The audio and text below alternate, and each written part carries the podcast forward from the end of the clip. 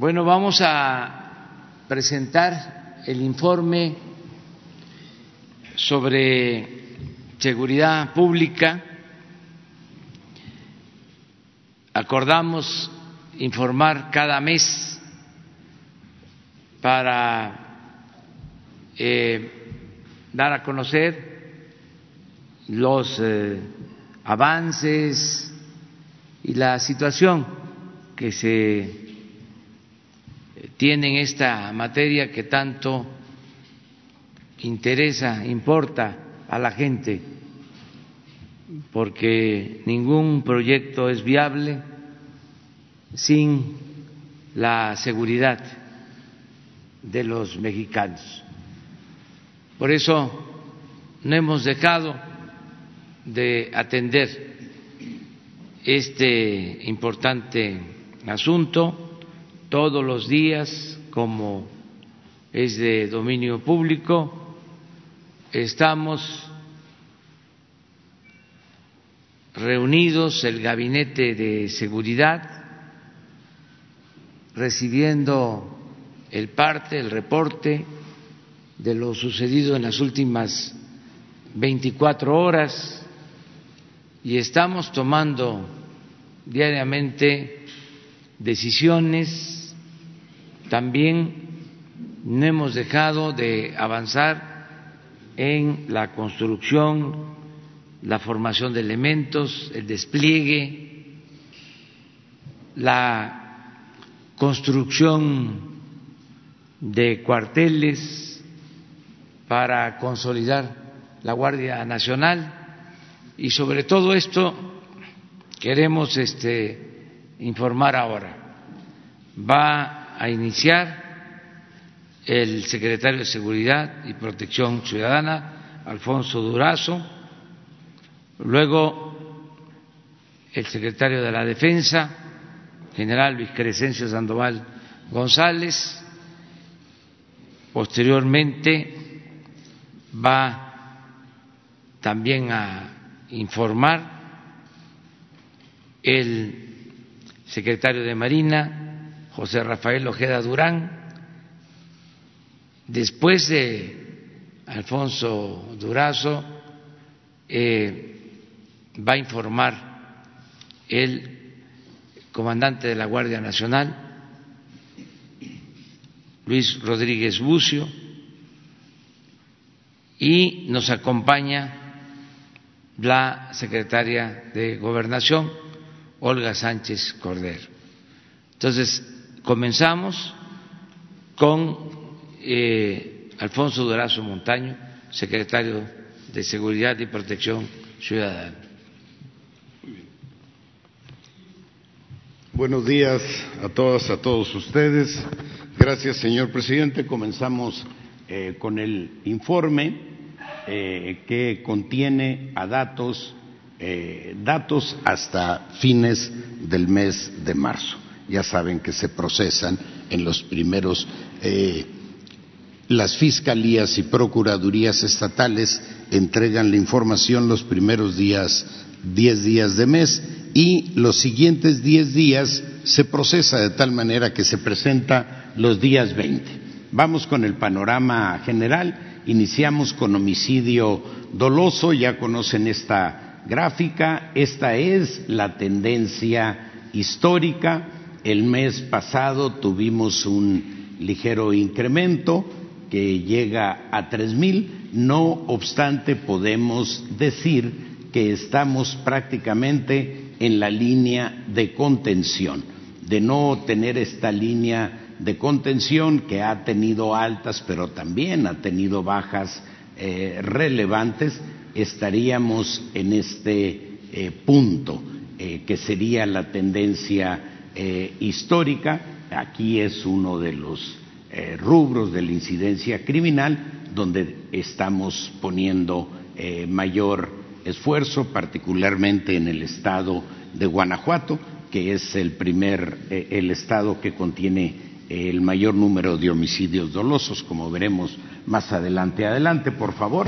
No me voy a detener en algunos casos, tendrán, pondremos a su disposición la información. Aquí tenemos el homicidio doloso por entidad federativa, en esta parte son cifras absolutas y aquí es la tasa por cada cien mil habitantes. La comparación más justa es esta. Aquí sufre algún reacomodo los estados que tienen eh, mayor número de homicidios. Esta es la media nacional.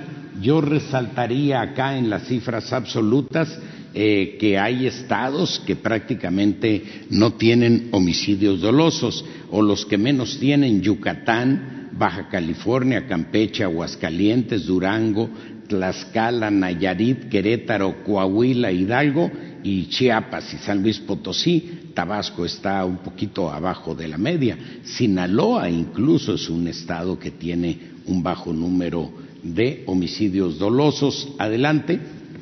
Eh, eh, homicidio doloso por regiones con mayor incidencia. Recuerden ustedes que a principios eh, del año pasado definimos 21 regiones prioritarias. Estas son aquí donde la línea verde es más baja que la línea roja, es donde hemos logrado eh, controlar o reducir el número de eh, homicidios dolosos. Aquí estamos en Tlajomulco, por ejemplo, ligeramente a la baja, eh, Salamanca, ligerísimamente a la baja, Celaya aquí se sube, eh, Ciudad Juárez se sube, pero Tijuana baja ligeramente. Aquí tenemos Jutepec, Morelos, ligeramente a la baja, Centro Tabasco. En fin, la contención del homicidio doloso ha resultado complicada, pero estamos avanzando. Adelante.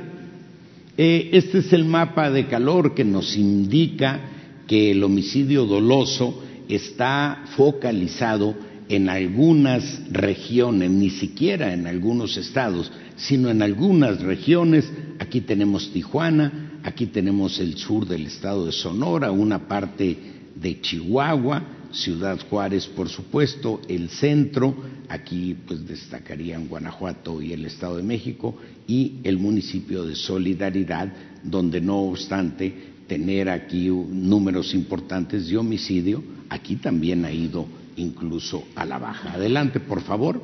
El robo de vehículos, aquí sí hay una, un descenso muy, muy importante. Recibimos en 15 mil, en poco más de 15 mil el robo, estamos en 10 mil, poco más de 10 mil.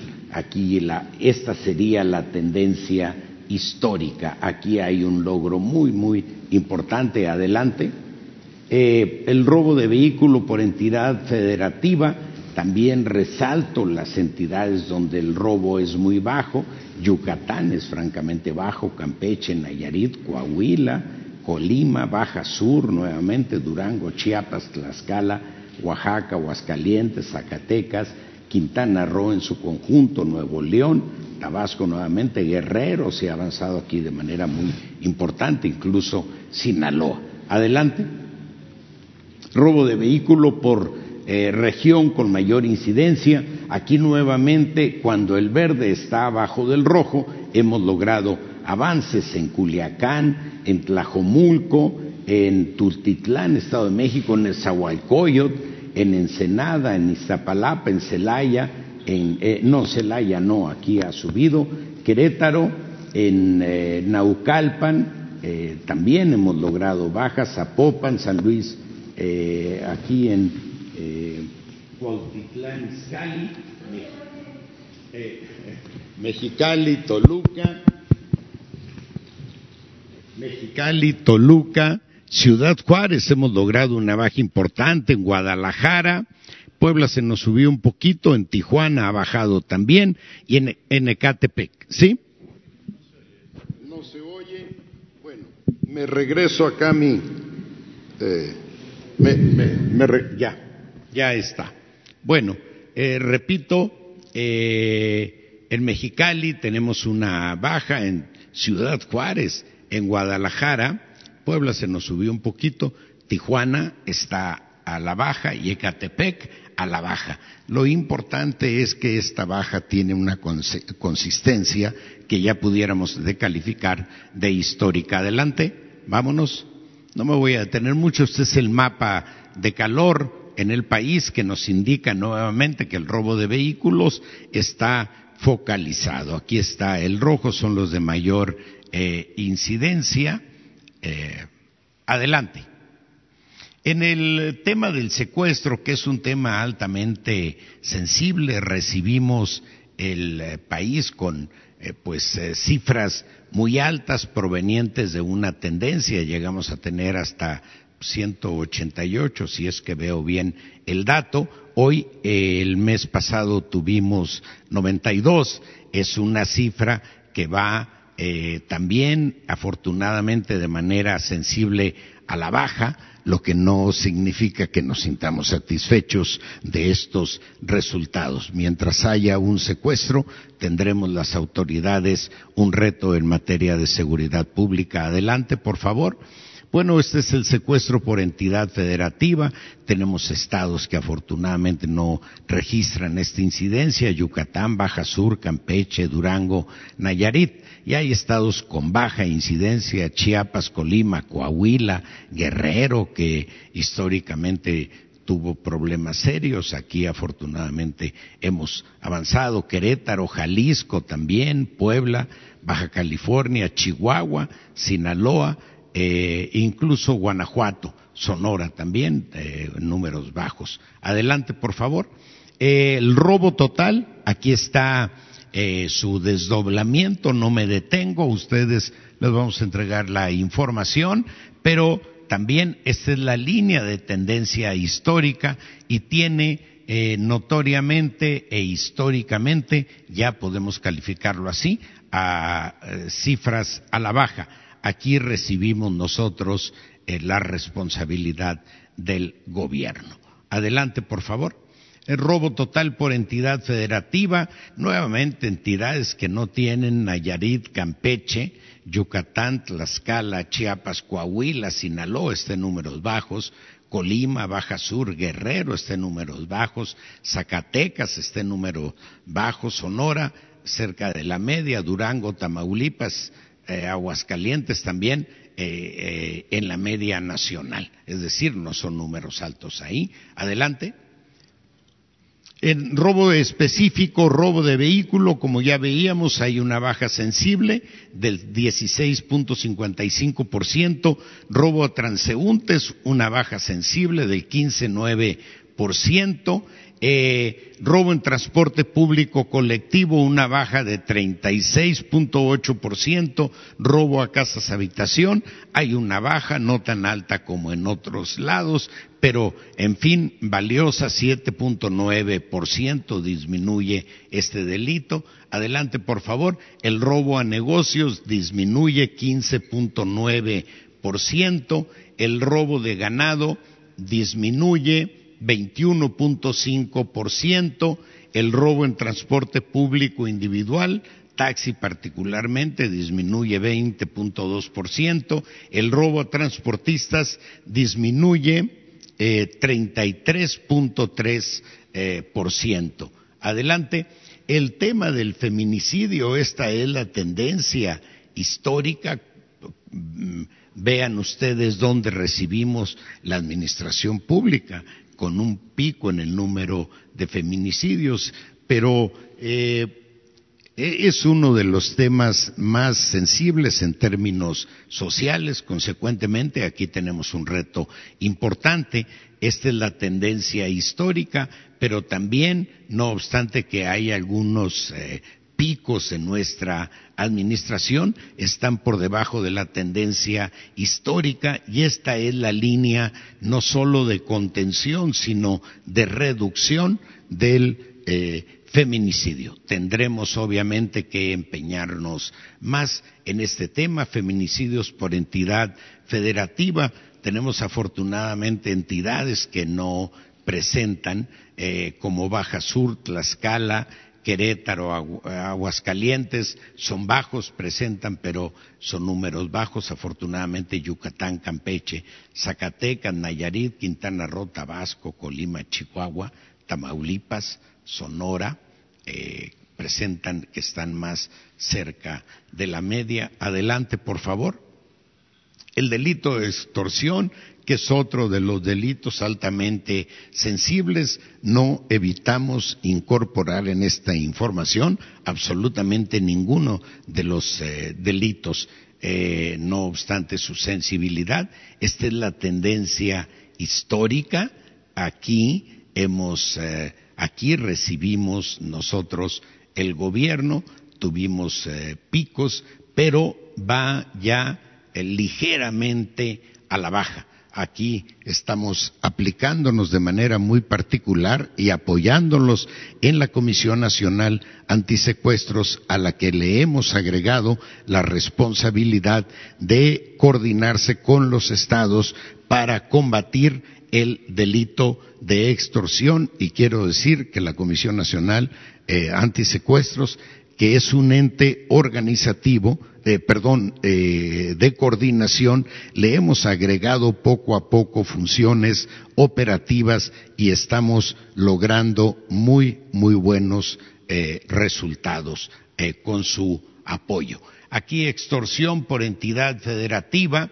Bueno, los de mayor incidencia se los dejo a ustedes. Yo voy a mencionar aquellos en los que la incidencia es afortunadamente más baja. Nuevamente Yucatán, Nayarit, Tlaxcala, Michoacán, eh, fíjense ustedes que es una entidad pues difícil, Chihuahua, eh, Guanajuato, eh, Sonora nuevamente aquí, afortunadamente Campeche, Coahuila, Sinaloa, Colima, Morelos, Chiapas y Tabasco, Oaxaca, que ya estarían en la media.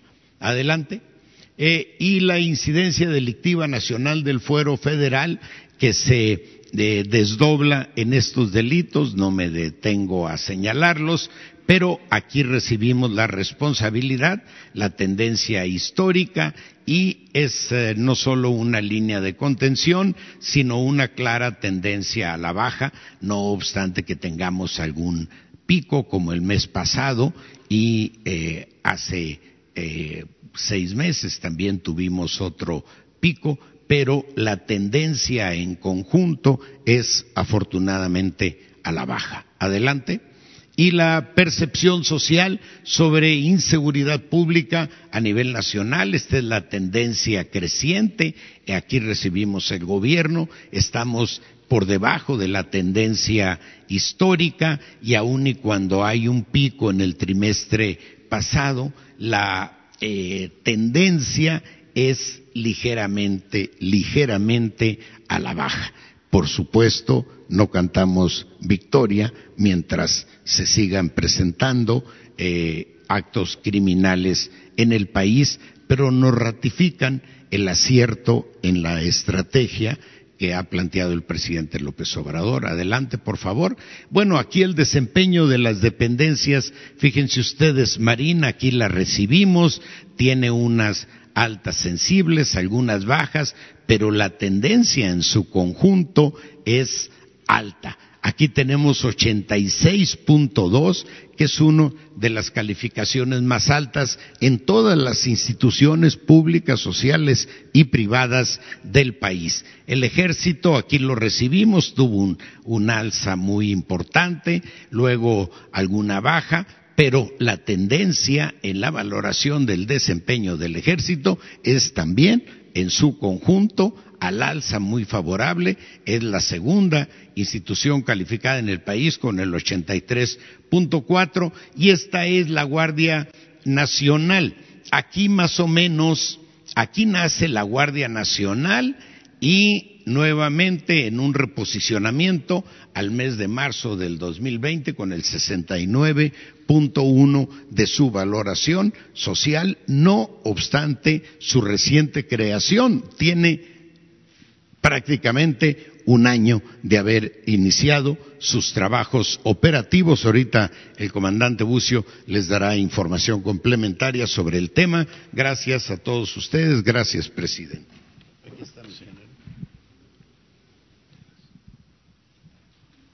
Buenos días. Con permiso, señor presidente. Eh, por parte de la Guardia Nacional hemos tenido algunos avances principalmente en lo que es el incremento de efectivos para poder tener un mayor despliegue en el eh, territorio nacional. Eh, en cuestión de reclutamiento también vamos avanzando en eh, la capacitación, en la construcción de cuarteles y adquisición de equipo, principalmente eh, vehículos y armamento. la proyección de las 266 coordinaciones regionales se mantiene.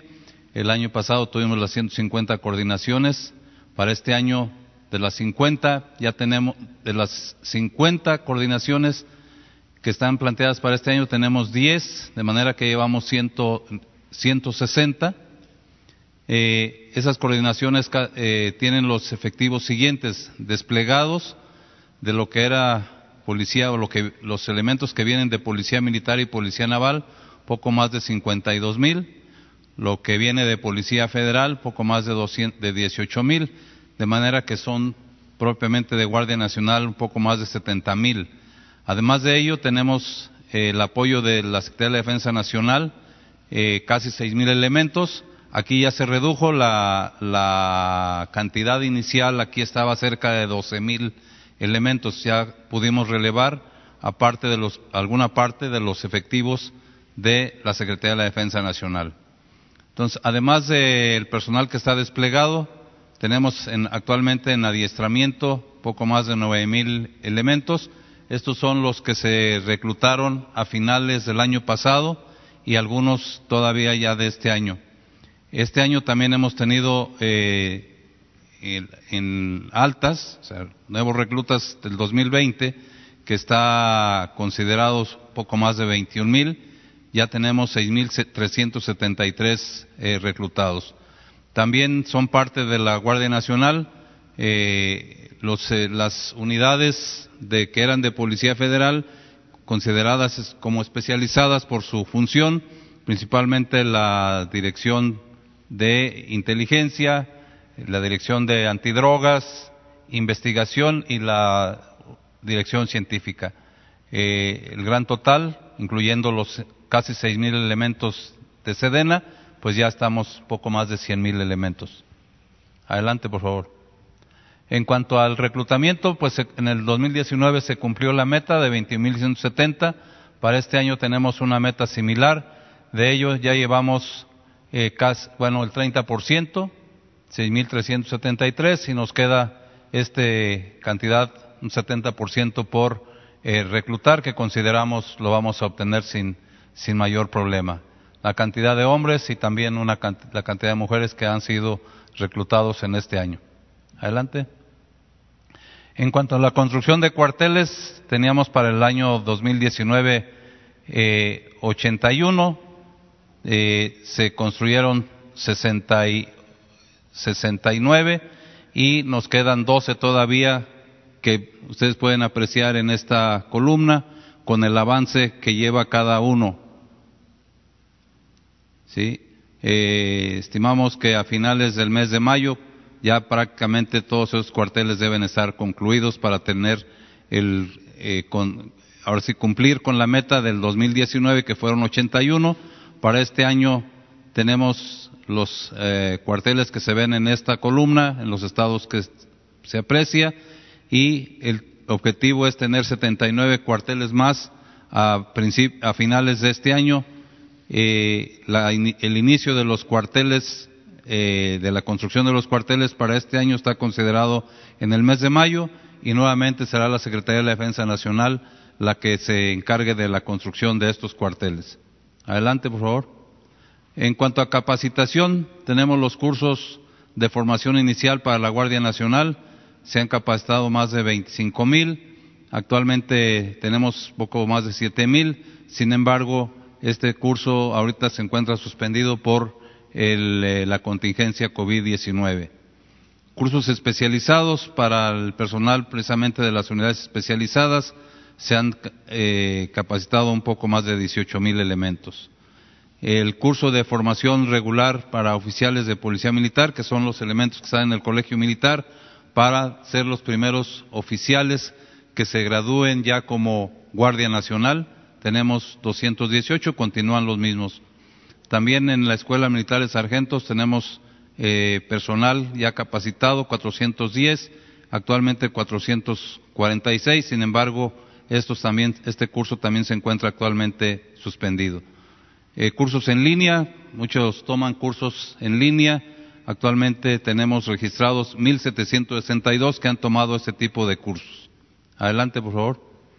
En cuanto a la adquisición de nuevo material, nuevo equipo para la Guardia Nacional, en la cuestión de vehículos, eh, tenemos considerados 2.714 para este año. De ellos se han recepcionado ya 1.212 eh, camionetas tipo Cheyenne el, total de camionetas para este año va a ser de 2.234, entonces nos restarían 1.134. Estas se encuentran todavía en proceso de colocación de su roll bar y, las luces estroboscópicas que llevan eh, estos vehículos. Eh, también tenemos 112 camionetas de 3.5 toneladas para el transporte de principalmente de eh, carga eh, ya llevamos un avance del 51%. Nos quedan pendientes por recepcionar 162 camionetas, camiones de este tipo, 6.5 toneladas para el transporte de personal para largas distancias, 10 ambulancias ya propias de la Guardia Nacional, camiones cisterna y 185 motocicletas. Adelante. En la cuestión de armamento para el año 2019 se tenía contemplada la adquisición de 50 mil pistolas Finalmente se optó por la pistola Sig Sauer. Eh, ya están recepcionadas este, este armamento, se encuentran en, los almacenes de materiales de guerra de la Secretaría de Defensa Nacional en Santa Lucía. Actualmente pues se lleva a cabo la revisión de este armamento, se le realiza a cada arma una prueba de fuego y también se hace un adiestramiento a nivel usuario de cada una de las armas. Sería todo lo que tenemos por la Guardia Nacional.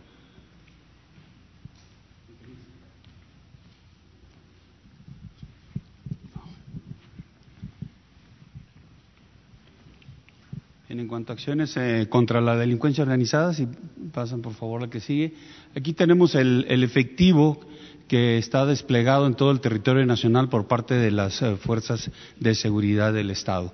Aquí está el efectivo real que, con el que contamos, la Secretaría de la Defensa Nacional con 165.454 hombres, eh, la Secretaría de Marina, 61.406 hombres, y la Guardia Nacional, 94.776 hombres, haciendo un total de este efectivo de 321.636 hombres para el combate a la delincuencia, cubriendo una serie de misiones que ahorita las vamos a ver.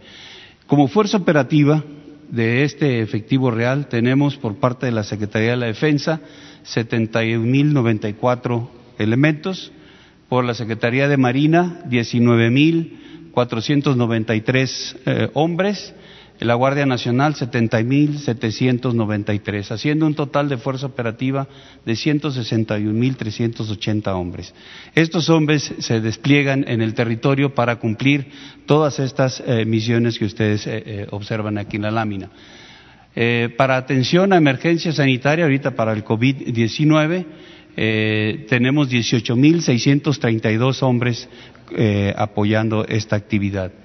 En el plan de migración y desarrollo, en las fronteras, 12.465 elementos.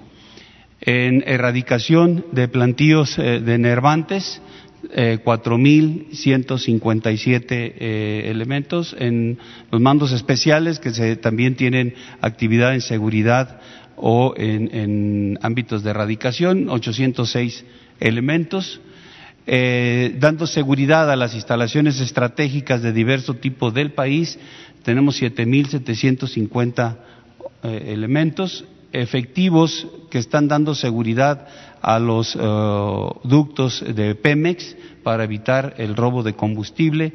Tenemos 3.684 hombres eh, en el despliegue local que mantienen los mandos territoriales, tanto militares como navales, para cubrir diferentes servicios, tenemos 7.659 eh, elementos. En operaciones para construcción de la paz, 69.279 hombres haciendo esta actividad. en la seguridad a litorales del Golfo y del Pacífico, 6.451 hombres en eh, actividades de cuartel general, que son también personal que atiende eh, diferentes misiones eh, vinculadas a la seguridad, 1.080 hombres. mantenimiento del Estado de Derecho en la mar. Para esta actividad existen 2.047 elementos. Para protección portuaria se están destinando 680 elementos para cubrir esta, esta protección. Eh, efectivos de búsqueda, rescate y vigilancia, 456 elementos que realizan esta, esta misión. También tenemos 78 aeronaves de la Fuerza Aérea desplegadas, eh, 215 buques y embarcaciones por parte de la Secretaría de Marina y también 35 aeronaves eh, que, tiene desplegada la Guardia Nacional. El total de este efectivo desplegado son 135.146 hombres eh, en estos momentos haciendo ah, funciones de seguridad en el ámbito de todo o en el territorio nacional. Eh, Sedena tenemos 48.759, el 69% de esta, de esta fuerza, eh, de este efectivo que teníamos por acá. Eh, CEMARS 15.594, el 80% de sus efectivos la Guardia Nacional 70.793 hombres tiene desplegado la totalidad de sus efectivos operativos. Eh, tenemos disponible para poder eh, reaccionar en, el ámbito de la seguridad en otras misiones diferentes a estas o reforzando por algún motivo estas, estas misiones. Tenemos por parte de la Secretaría de la Defensa 22.335 hombres, por parte de CEMAR 3.899 hombres, haciendo un total de 26.234. También estos, este personal se emplea para hacer el relevo eh, de, los efectivos que tenemos en el cumplimiento de estas misiones, para darle eh, algún descanso o destinarlos a otra actividad diferente, eh, los, los efectivos desplegados. Esto, señor presidente.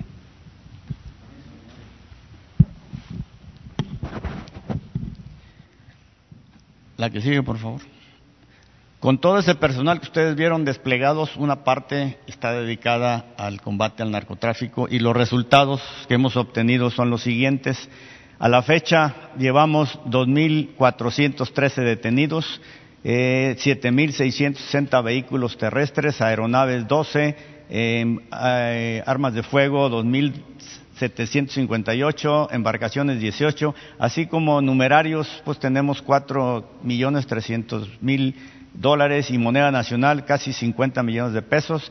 Se han destruido 18 laboratorios, una pista clandestina. La que sigue, por favor. Igualmente, dentro de la erradicación, a la fecha llevamos 77.757 kilogramos de marihuana eh, igualmente lo que llama más la atención, pues lo que está de moda aquí es la, las ampolletas de fentanilo, 560 ampolletas de fentanilo, las pastillas de fentanilo y los kilogramos de fentanilo que se han logrado decomisar. Igualmente dentro de la erradicación llevamos a la fecha 694 hectáreas de marihuana y 5.500 67 hectáreas de amapola. Esto es todo lo que se ha hecho hasta el día de la fecha en lo que respecta al narcotráfico en coordinación Guardia Nacional, Defensa y Marina. Gracias.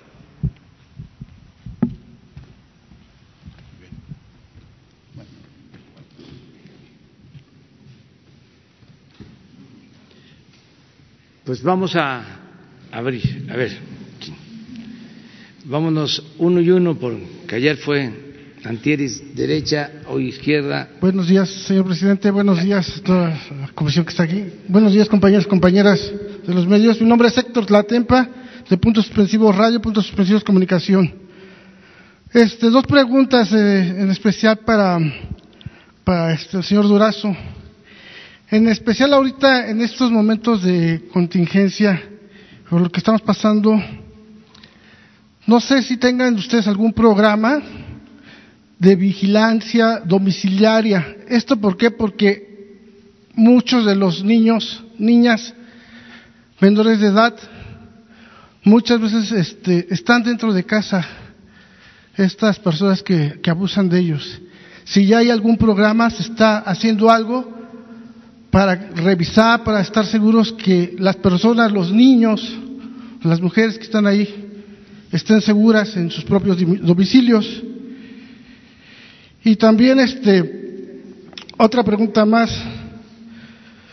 También está hay datos desde que falleció el primer este paciente de COVID en México, se han cometido en este país 181 feminicidios y 60 homicidios de mujeres. 241 en total han sido este, asesinadas en un mes.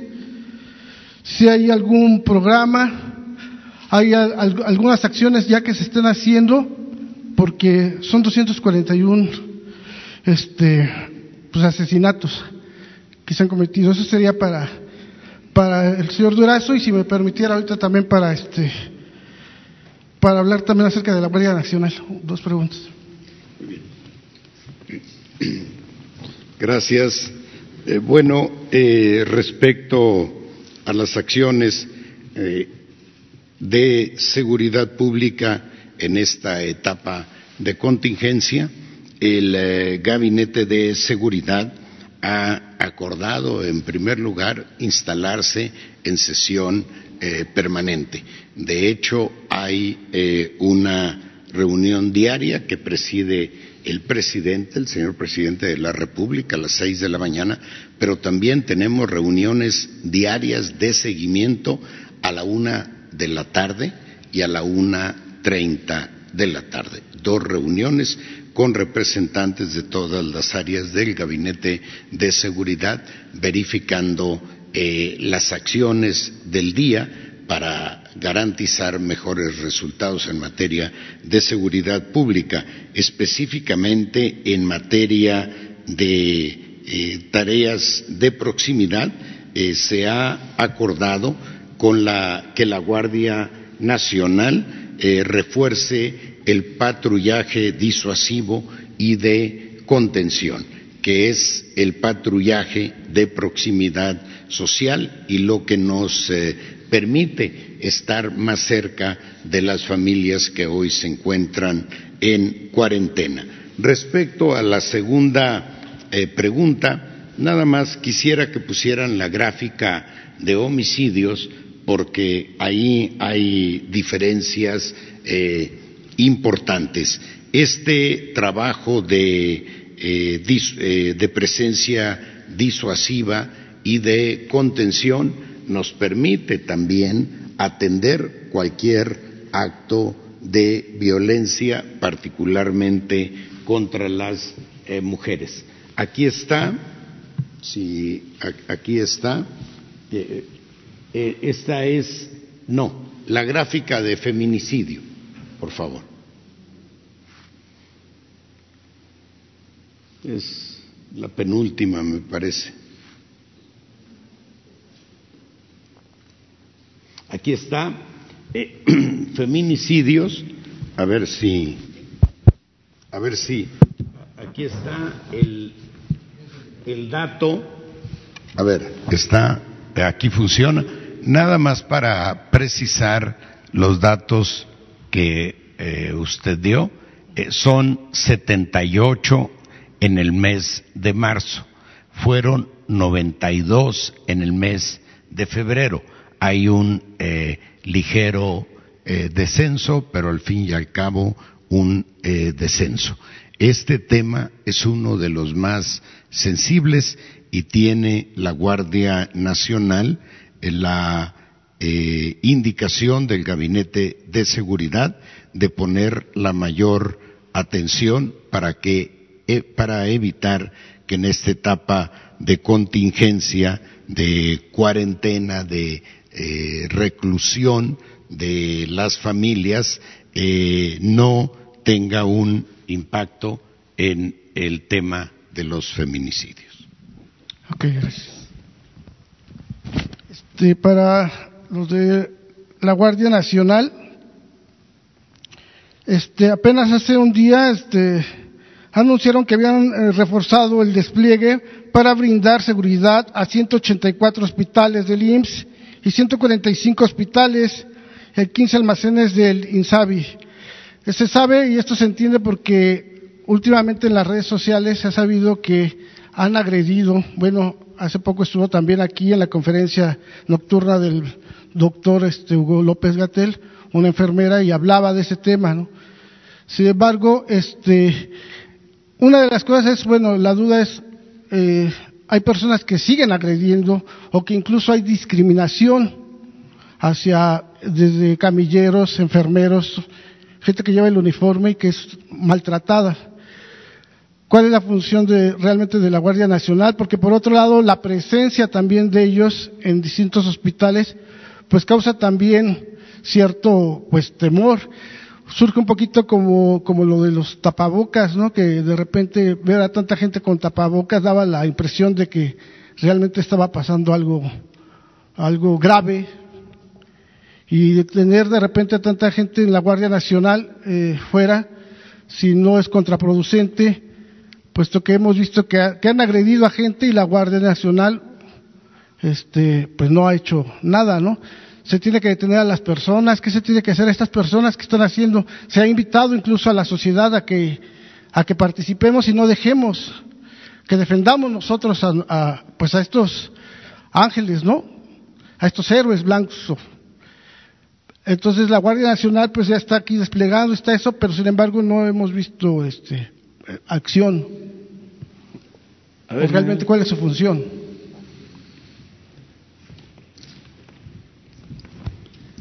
Eh, sí, muchas gracias. Efectivamente, la cantidad de hospitales del IMSS y del INSABI y los almacenes que, mencionó, pues son, los correctos en cuanto al despliegue que se le asignó a la Guardia Nacional para proporcionar eh, seguridad.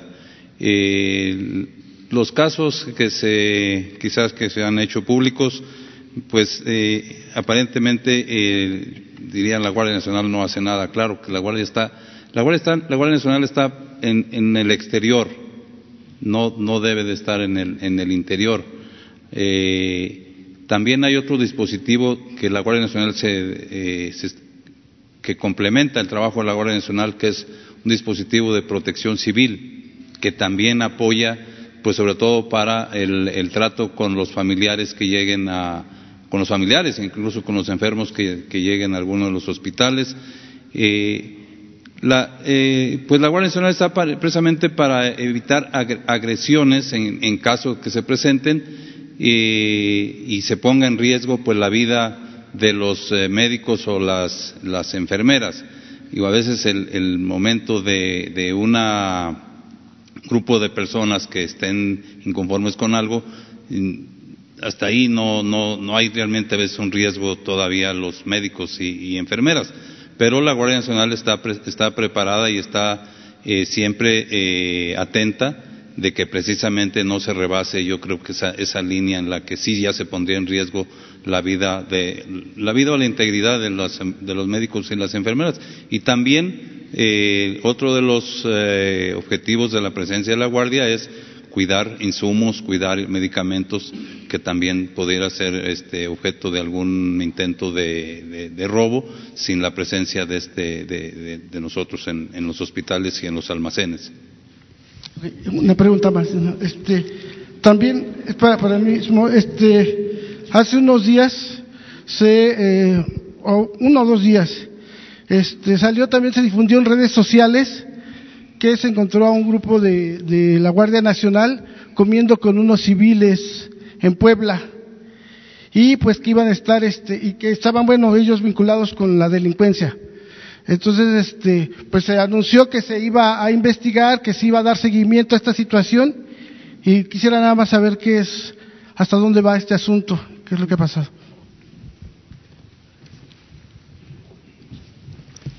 Sí, eh, efectivamente un grupo de eh, elementos de la Guardia Nacional que es eh, del área que les toca precisamente supervisar al resto del personal desplegado. el principio de la semana se encontraban revisando en el área de Veracruz y, Puebla y eh, en algún momento del, regreso eh, se pararon a comer en un, en un restaurante. Eh, Después de, ver las fotografías de con quién se habían reunido, pues se inició una, investigación por la propia unidad de asuntos internos, que es la responsable de ver la conducta de todo el personal de la, Guardia Nacional. se está actualmente en el proceso del el, tiempo que lleva la, investigación. En algún momento, pues se tendrá que definir la eh, sanción que corresponda a este personal por eh, la acción que tuvieron de eh, reunirse pues con gente que públicamente se menciona que está relacionada con grupos de delincuencia organizada, pero también eso se hará del conocimiento público. Se hizo el conocimiento que se iniciaba una investigación, está en ese proceso y cuando se concluya haremos también del conocimiento lo que la sanción que se les aplique a este personal. Ok, gracias. Presidente, y nada más por último, este, una, sugerencia. hay un gran problema ahorita con algunos gobernadores que pues, siguen diciendo que los medicamentos que iban a llegar no han llegado con ellos. El doctor Hugo Gatel ha dicho que incluso tiene manera comprobar que esos gobernadores recibieron los medicamentos. Entonces, eso ya llevamos varios, a lo mejor una o dos semanas, y el problema es que la gente pues necesita, o también los doctores necesitan esos medicamentos, esa protección, y no llega. Está ahí algo atorado, pero ya llevamos casi dos semanas con eso. El punto es, si el, si el asunto es con los gobernadores, no sería buena idea, por ejemplo, que, los próximos medicamentos que lleguen se encargara directamente la Guardia Nacional, es decir, que no se encargara el gobierno de esos estados en repartirlos, porque ellos dicen que no les llegan y pues nuestros pacientes o la sociedad está enferma, ¿no? Y los necesita. Quizá la Guardia Nacional, que es un órgano al cual se le tiene confianza, pudiera ayudar en eso para solucionar este problema. Sí, mira, en la distribución de los medicamentos, de los equipos, nos ayuda la Guardia Nacional, nos ayuda el Ejército y nos ayuda Marina. Yo voy a pedir que el martes, que es el informe sobre salud, se dé a conocer cómo se están distribuyendo los medicamentos y que se aclare y que haya más información al respecto, si te parece. Muy bien, vamos de este lado.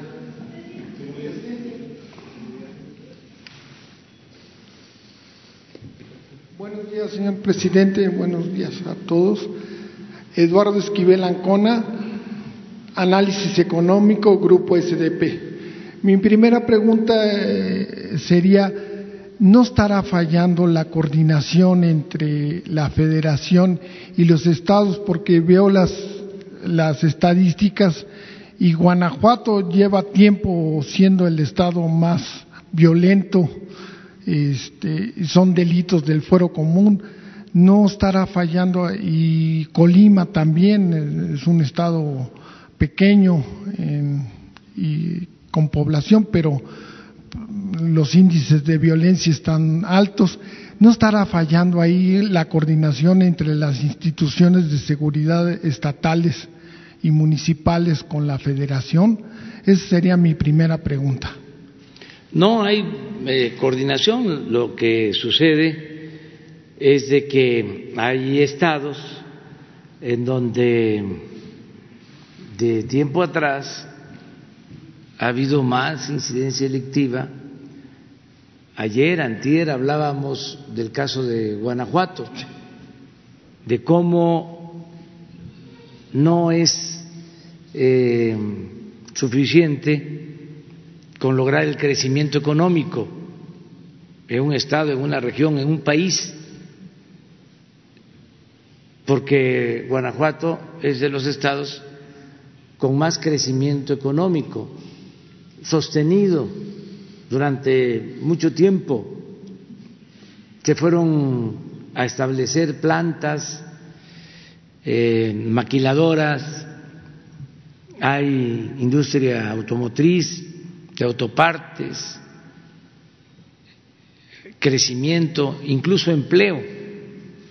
Sin embargo, es eh, el estado con más violencia. Esto tiene que ver con otras causas. Desigualdad. Desigualdad. Crecimiento no es sinónimo de bienestar. Así de claro. Que esos son los paradigmas que eh, se están eh, destruyendo con la crisis global del neoliberalismo. Se pensaba que crecimiento era igual a bienestar y no necesariamente. Lo otro es el nivel o el grado de corrupción, de complicidades, de componendas que se da entre autoridades y delincuencia. Es otro elemento a considerar. Entonces, sí existe una coordinación entre los gobiernos estatales y el gobierno federal, pero hay gobiernos estatales que se aplican más, eh, donde eh, hay crecimiento y hay bienestar y no hay corrupción, o hay eh, estados donde no hay crecimiento, no hay eh, bienestar, pero no están eh, tan mal en violencia porque no hay corrupción. El caso de Yucatán, por ejemplo, tenía eh, hasta hace poco tasas de crecimiento bajas, ahora está creciendo más Yucatán, nada que ver con el crecimiento de Quintana Roo. Ya, Quintana Roo ha llegado a tener tasas de crecimiento del 10% anual y también periodos muy prolongados, en promedio 5, 6% de crecimiento. En el caso de Yucatán no, este promedio 1%, ahora más, 2, dos y medio, tres en los últimos años, en el caso de Yucatán. Sin embargo, este, Yucatán es de los estados más seguros, con menos violencia. Ya, no tiene, hasta hace poco que empezó a crecer, este eh, avance en lo económico, pero ha conservado eh, sus niveles de bienestar y sobre todo eh, que no ha habido un desbordamiento de corrupción. Puedo decir que el gobierno de Yucatán actual se caracteriza por la honestidad. Este, puedo decir eso no eh, voy yo a ser juez sobre esto, ¿no? Eh, pero sí ayuda mucho el que haya bienestar y el que no se permita la corrupción para disminuir el índice delictivo. Otra pregunta, eh, si me lo permite. Este, ¿No tienen este, temor a un, a un repunte de la violencia ahora con que no hay trabajo, o sea, por esta coyuntura del COVID-19? Quisiera saber eso, si, si no hay temor a esto y, y sería muy importante pues, lo de la reactivación económica porque está ha salido en la prensa que pues que 40% aproximadamente de de comercios y todo no ya no van a volver a, abrir sus sus puertas. Entonces, quisiera saber que este, si no se tiene ese temor y cómo va a estar lo de la reactivación para como medida de prevención de la violencia. ¿no? Eso es muy importante, usted siempre lo ha dicho. Nosotros eh, acertamos por nuestras convicciones en hacer a un lado desde el inicio el modelo neoliberal. Y esa es una ventaja. Por ejemplo, desde el inicio dijimos, eh, la violencia no se combate con violencia. Hay constancia de lo que estoy diciendo. Dijimos, no se puede apagar el fuego con el fuego, no se puede enfrentar el mal con el mal. Hay que hacer el bien. Dijimos, la paz y la tranquilidad son frutos de la justicia.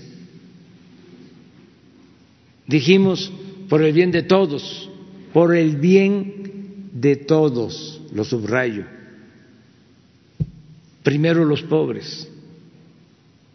Bueno, eso que sostenemos como principios, como criterios, eso es lo que eh, se llevó a la práctica desde el inicio del gobierno. Entonces, estamos atendiendo a los más pobres desde el inicio. Nunca se habían destinado tantos fondos del presupuesto para la atención a los pobres. ¿Cuándo se le había entregado tanto apoyo a los adultos mayores? ¿Cuándo se le había entregado tanto apoyo a personas con discapacidad? Ojalá y me contesten. ¿Cuándo se habían otorgado tantas becas a estudiantes pobres? ¿Cuándo se habían sembrado tantas hectáreas y se le había dado tanto trabajo a campesinos. ¿Cuándo se había volteado a ver a los jóvenes? ¿Qué se había hecho con los jóvenes? Estigmatizarlos, discriminarlos, un político del antiguo régimen fue el que este, acuñó la frase de ninis o la repitió, que incluso había estado hasta de rector de la UNAM. Este Nini, que ni estudia ni trabaja.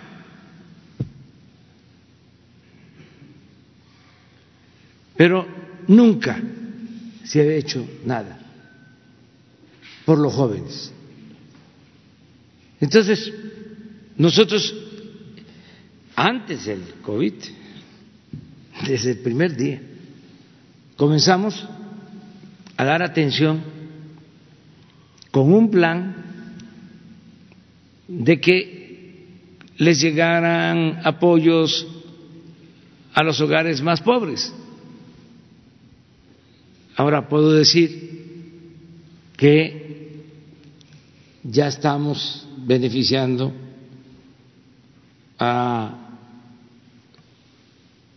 cerca de 21 millones de hogares y el propósito es eh, muy pronto, este mismo año, eh, llegar a 25 millones de hogares. Ese es el plan. Entonces, esto, por tu pregunta, pues es un escudo Esto es preventivo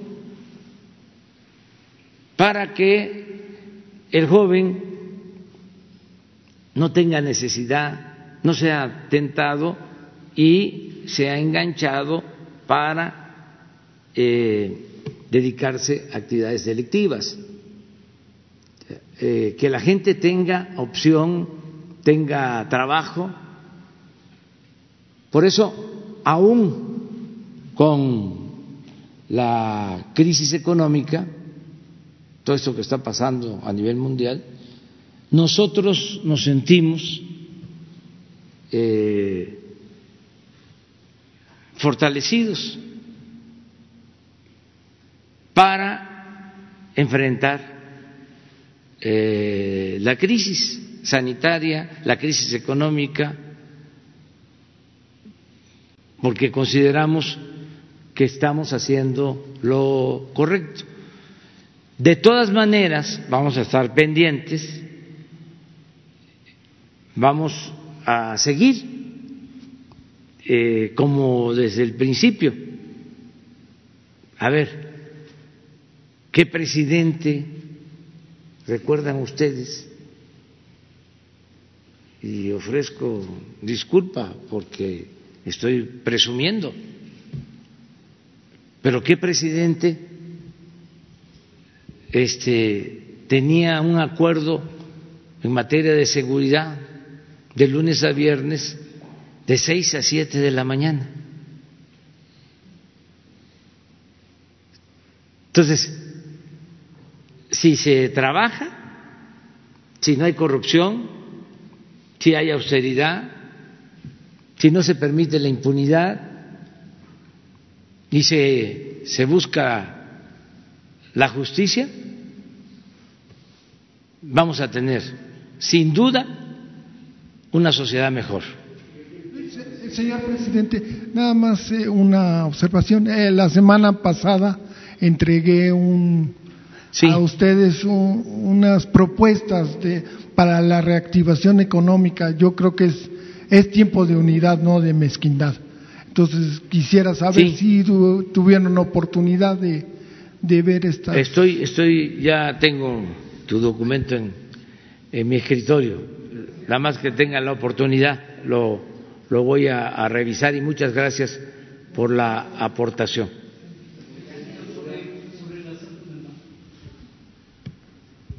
Gracias. Presidente Luis Méndez de Notimex, eh, me gustaría preguntarle al secretario Durazo, en estos datos del aumento en homicidios dolosos presenta tres ciudades que llaman la atención, Manzanillo, Zamora y Ciudad Juárez. En este repunte, ¿cómo se podría explicar, debido a que son zonas prioritarias que se habían atendido, qué está pasando en Manzanillo? Y, presidente, si en Manzanillo hay un, un problema en las aduanas marítimas, en estos puertos, si nos pudiera explicar, dado que, bueno, se está, no se ha confirmado esta versión de la renuncia del titular de las aduanas, ¿cómo está ahí atacándose el problema de la inseguridad, del narcotráfico? ¿Cuáles son los efectos que se están dando en ese punto de las aduanas? Por favor, gracias. Bueno, este, como eh, tu pregunta dirigida a mi persona es eh, interesante, eh, contesto diciendo que el problema es la corrupción. ¿Se acuerdan aquella anécdota de cuando habían elecciones? Y el presidente Clinton expresó aquello de que eh, la economía, tonto, algo parecido en la traducción. Este, yo sostengo la corrupción, Andrés Manuel Y el problema de las aduanas es corrupción, como en muchos otros casos. Estoy satisfecho con el equipo que me apoya en materia de seguridad por su honestidad. nada que ver con lo que sucedía.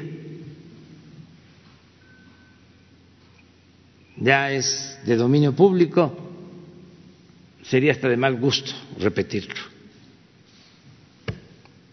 Pero es fundamental para llevar a cabo un cambio, una transformación, la honestidad, poner por delante la honestidad. Entonces, lo de aduanas eh, es una asignatura pendiente. No hemos podido limpiar. Es muy grande el problema, presidente. Sí, es como el problema de los homicidios. Si se dan cuenta, eh, en robo de vehículo, en robo en general,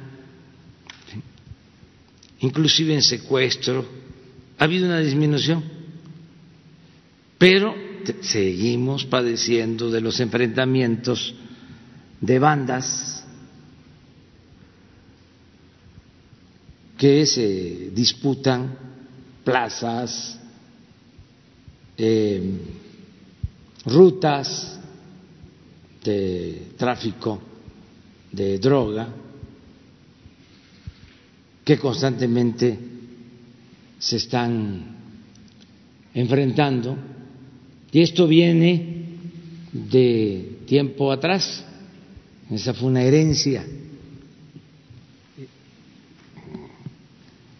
que desgraciadamente eh, recibimos y que hemos podido controlar, pero no eh, se ha podido disminuir el número de eh, homicidios dolosos.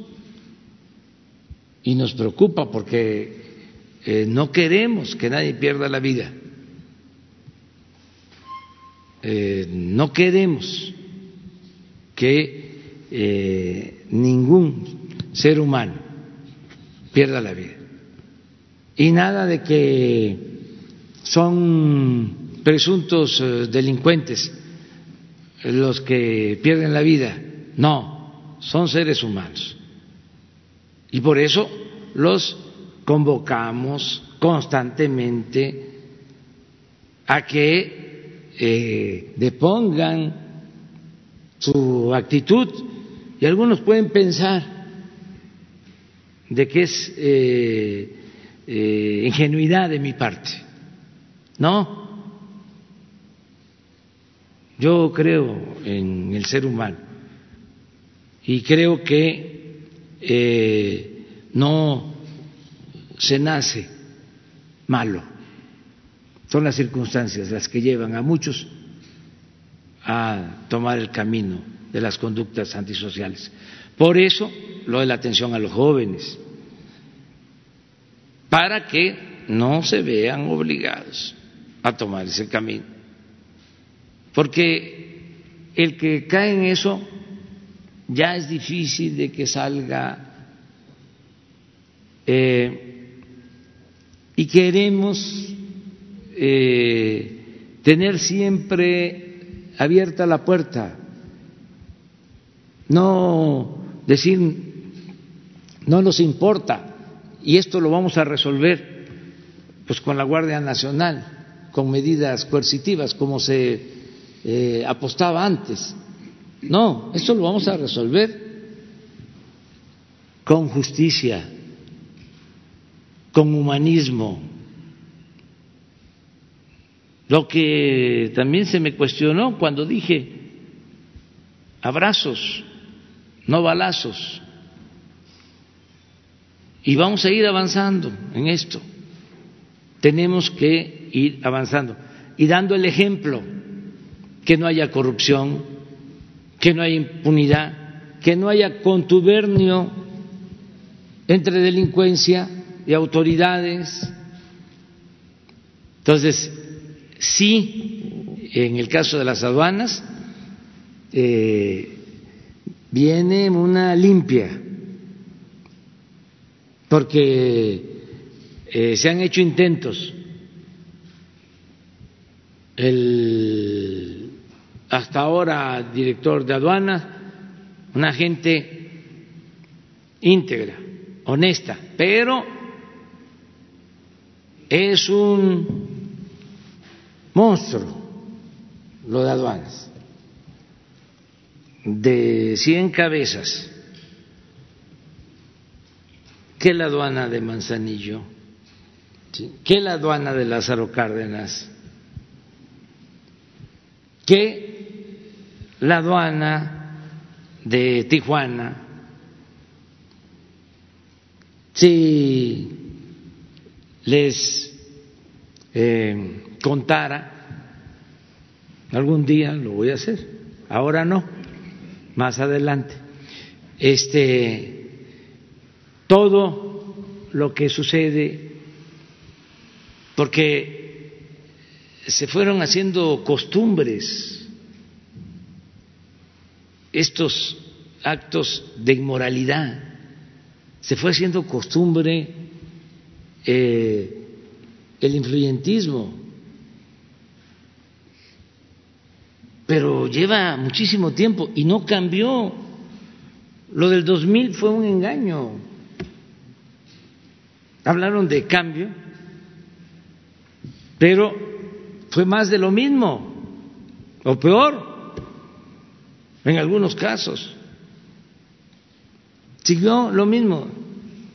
Hay una anécdota de un amigo, de un buen presidente, don Adolfo Ruiz Cortines, un amigo que eh, jugaba con él dominó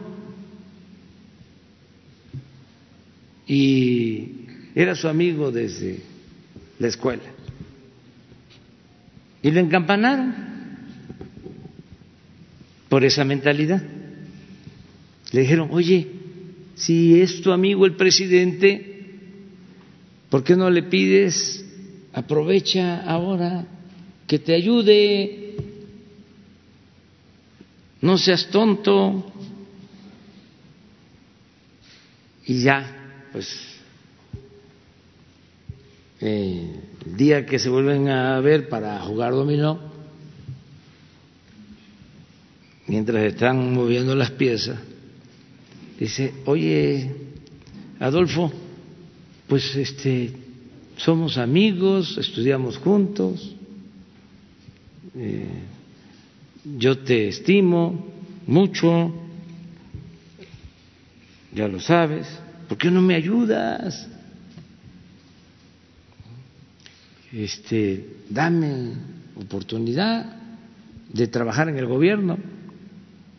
Y le dice don Adolfo, ¿y qué te gustaría hacer? ¿Qué quieres? pues yo quiero estar en una aduana, en una aduana, este, entonces don Adolfo que era un hombre honesto,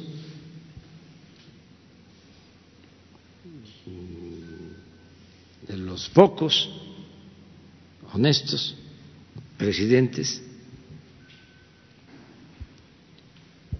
le contestó sí, Ve a ver al secretario de Hacienda, porque eso depende del secretario de Hacienda. Nada más que si te nombra en una aduana, ya no vamos a seguir jugando dominó. No vas a poder seguir jugando dominó con el presidente. Entonces tú decides a la aduana o jugar dominó cada semana con el presidente. Entonces, no, no, no, no, jugar dominó con el presidente, porque era un hombre bueno, que lo habían encampanado. Pero ¿desde cuándo está eso? Las presiones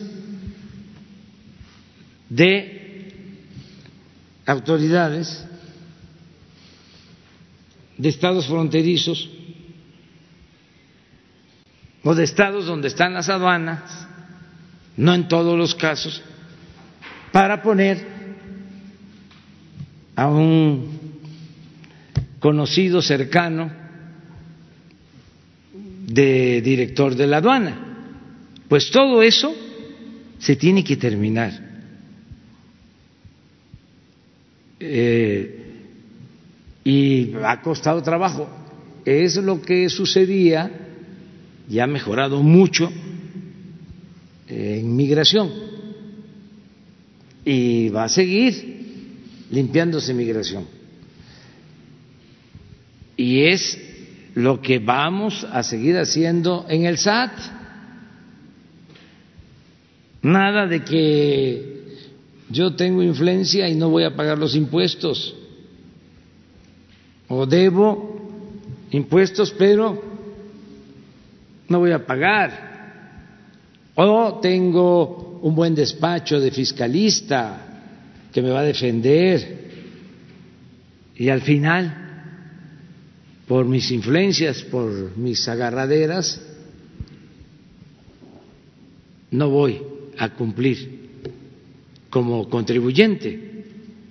Todo eso se va a terminar. Desde luego, lleva tiempo, lleva tiempo, pero ya empezó la limpia desde que llegamos al gobierno, de arriba para abajo,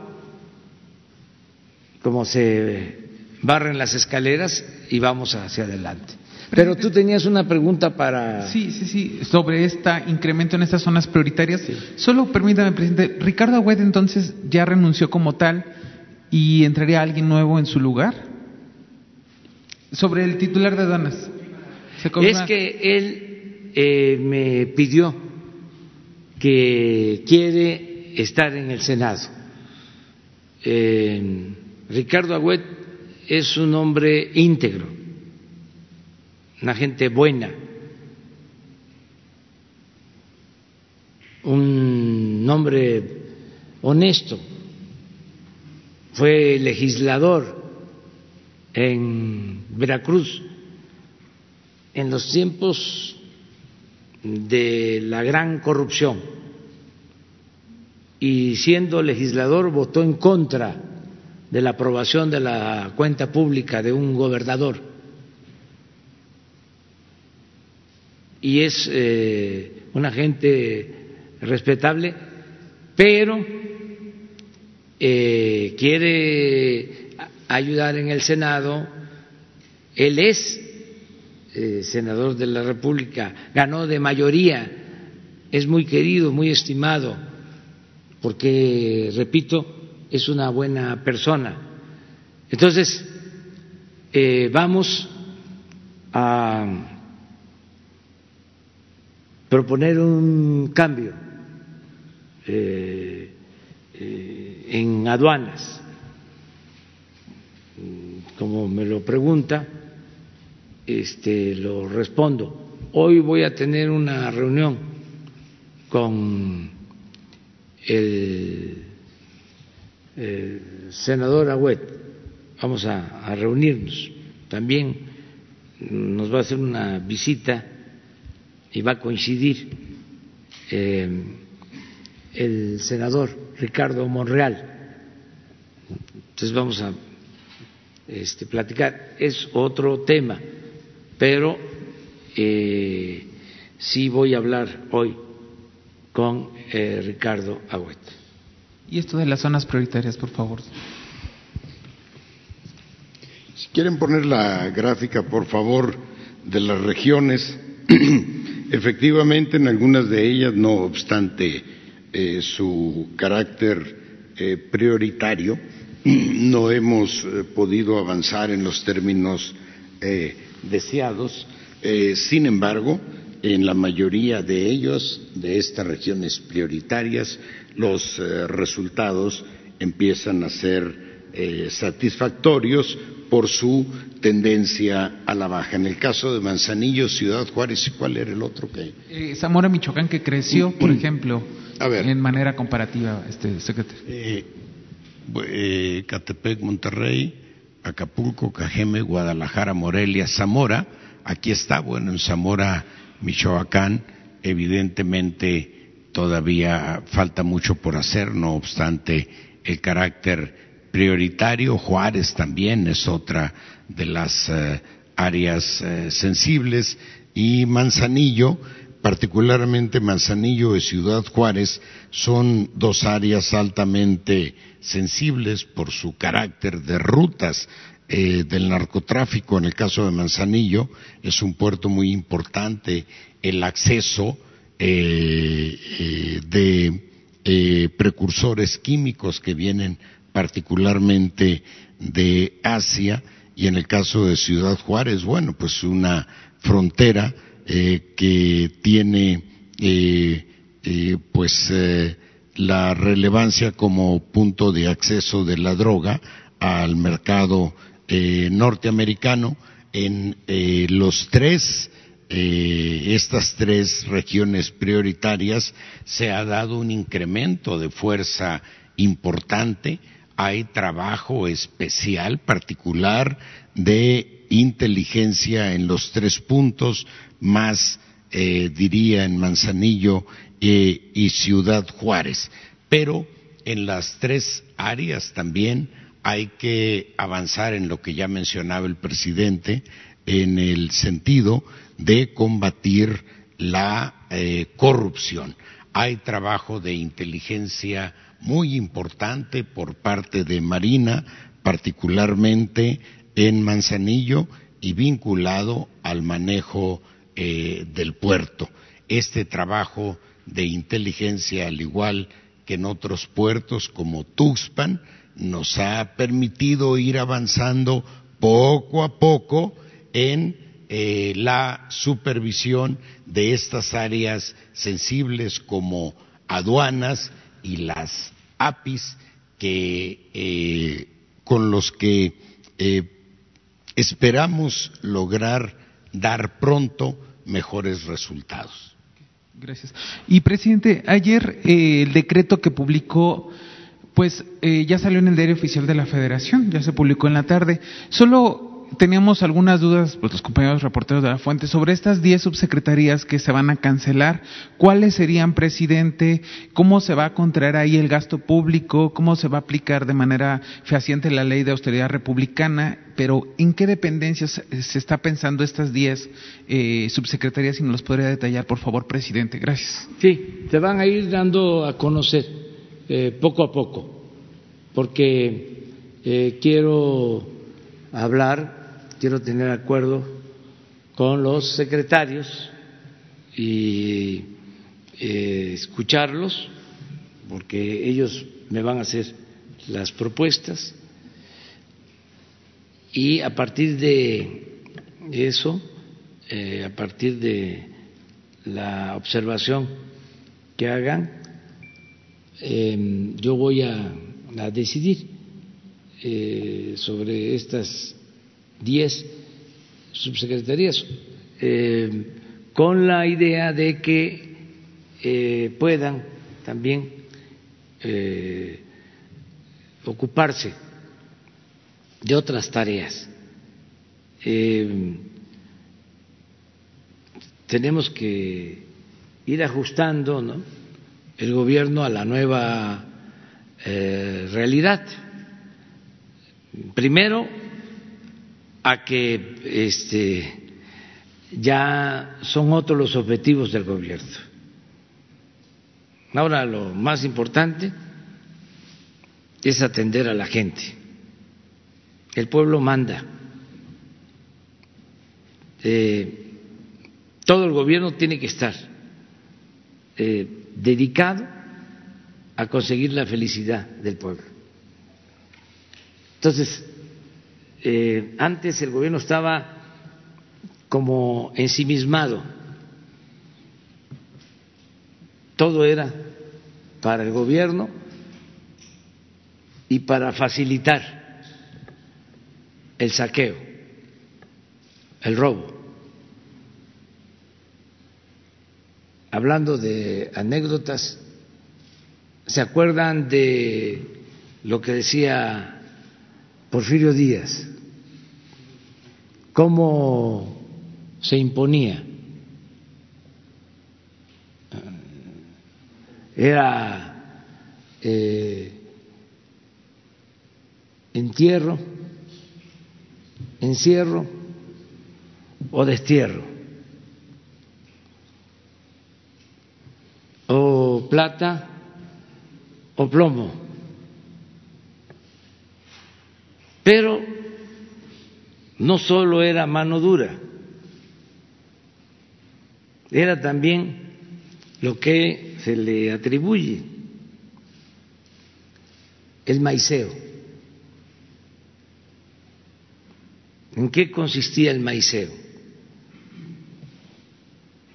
Si habían críticos, opositores, decía Porfirio, ese gallo quiere maíz.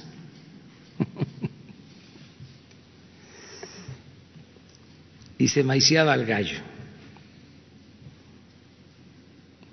Y ya el gallo dejaba de cantar. Pues eso se mantuvo por mucho tiempo y adquirió eh, manifestaciones de eh, distintas eh, índoles. Por ejemplo, en el periodo neoliberal, ¿por qué se le pagaba tanto a los funcionarios? Porque era una especie de maiceo. Imagínense un ministro de la Corte que llegaba a ganar hasta 600 mil pesos mensuales un consejero del Instituto Electoral, trescientos mil. Pues ni modo que se aplicaran haciendo justicia. Se tenían que hacer de la vista gorda.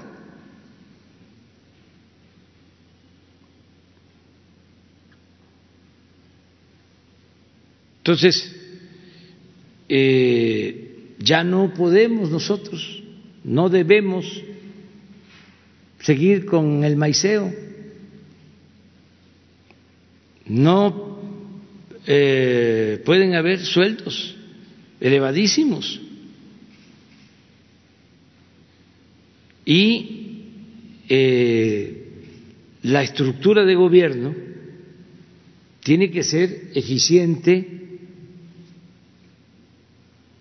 y eh, no monumental, no faraónica, para que no cueste, para reducir lo más que se pueda el costo del gobierno al pueblo y que así el presupuesto se destine más a la gente. Entonces, eso también desde el principio, dijimos, austeridad, no solo como asunto administrativo, sino como asunto de principios.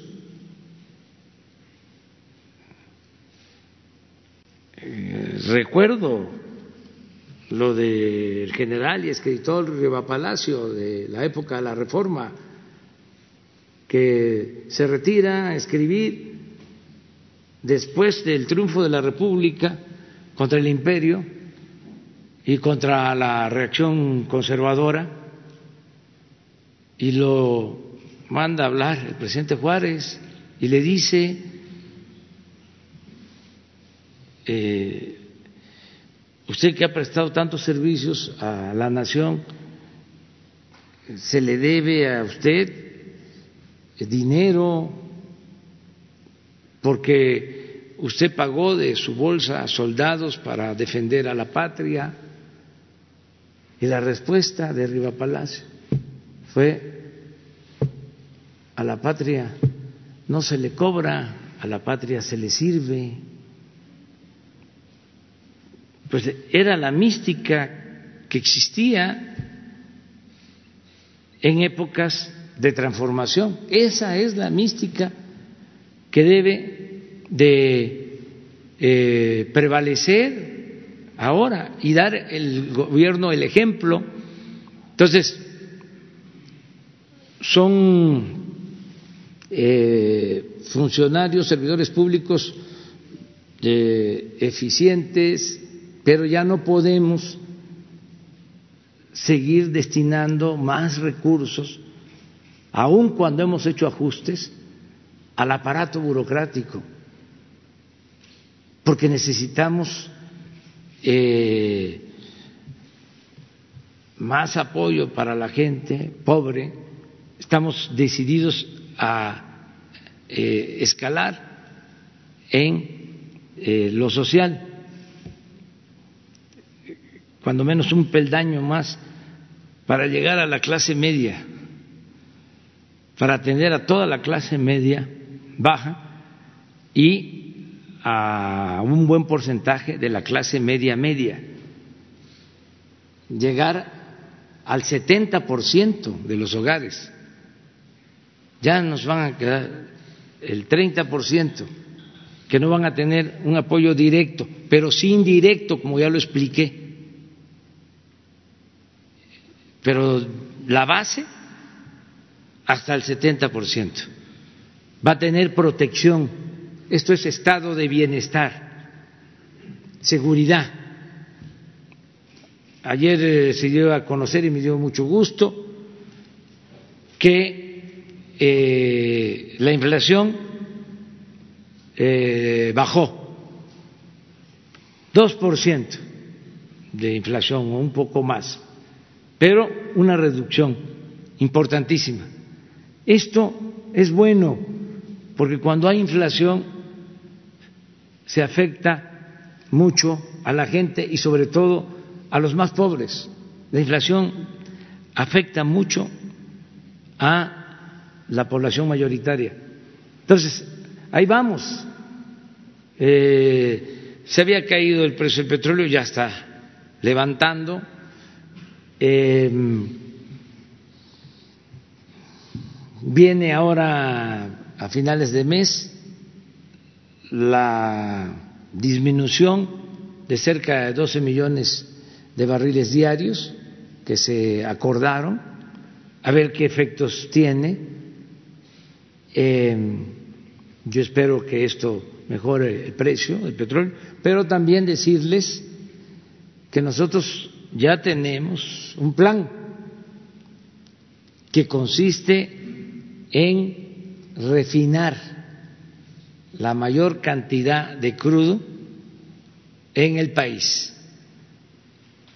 En vez de estar a expensas del mercado internacional eh, vendiendo petróleo y comprando gasolinas, vamos a producir cada vez más gasolinas en el país hasta lograr la autosuficiencia y no vender ni un solo barril de petróleo crudo. Hacia allá vamos. Ese es el propósito. Lo de... De acuerdo. Buenos días. Eh, Juan Hernández del periódico Basta del Grupo Cantón. Eh, bueno, los periódicos del Grupo Cantón eh, informan hoy sobre el trabajo de expertos del sector médico que enfrentan al coronavirus y que garantizan la mejor atención de los mexicanos que, están arriesgando su vida. La pregunta es, pues después de esta emergencia, usted ya mencionó que se les va a hacer un homenaje, pero en redes sociales se está mencionando, bueno, están pidiendo que se les haga un monumento un monumento no solamente a los, a los médicos, a las enfermeras, sino también a los, a los militares, a todas aquellas personas que, que están ahorita luchando en contra del coronavirus. Están pidiendo un monumento en el Zócalo, en el Zócalo capitalino y que este sea bautizado como el amor a México. ¿Cuál sería su respuesta a esta petición? Y una segunda pregunta.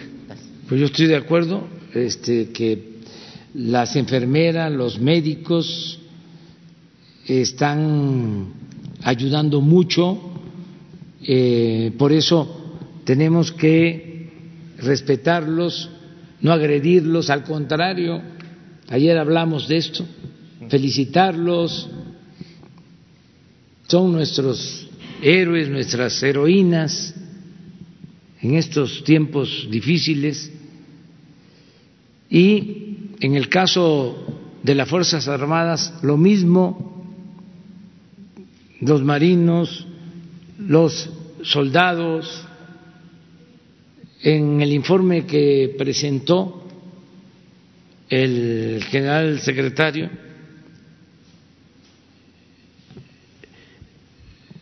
no sé si lo ponen, independientemente de la labor de la Guardia Nacional, se tomó una decisión de eh, reforzar eh, el plan Marina, el plan DN3, con más elementos.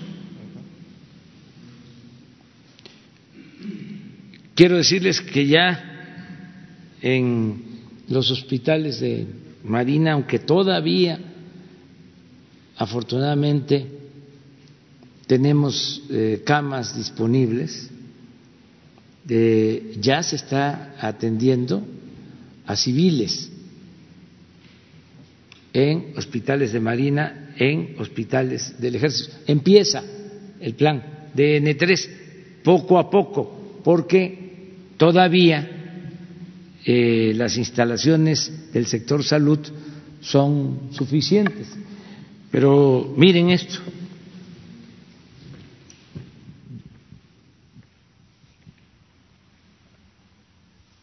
Atención a emergencia sanitaria. 18.632 elementos.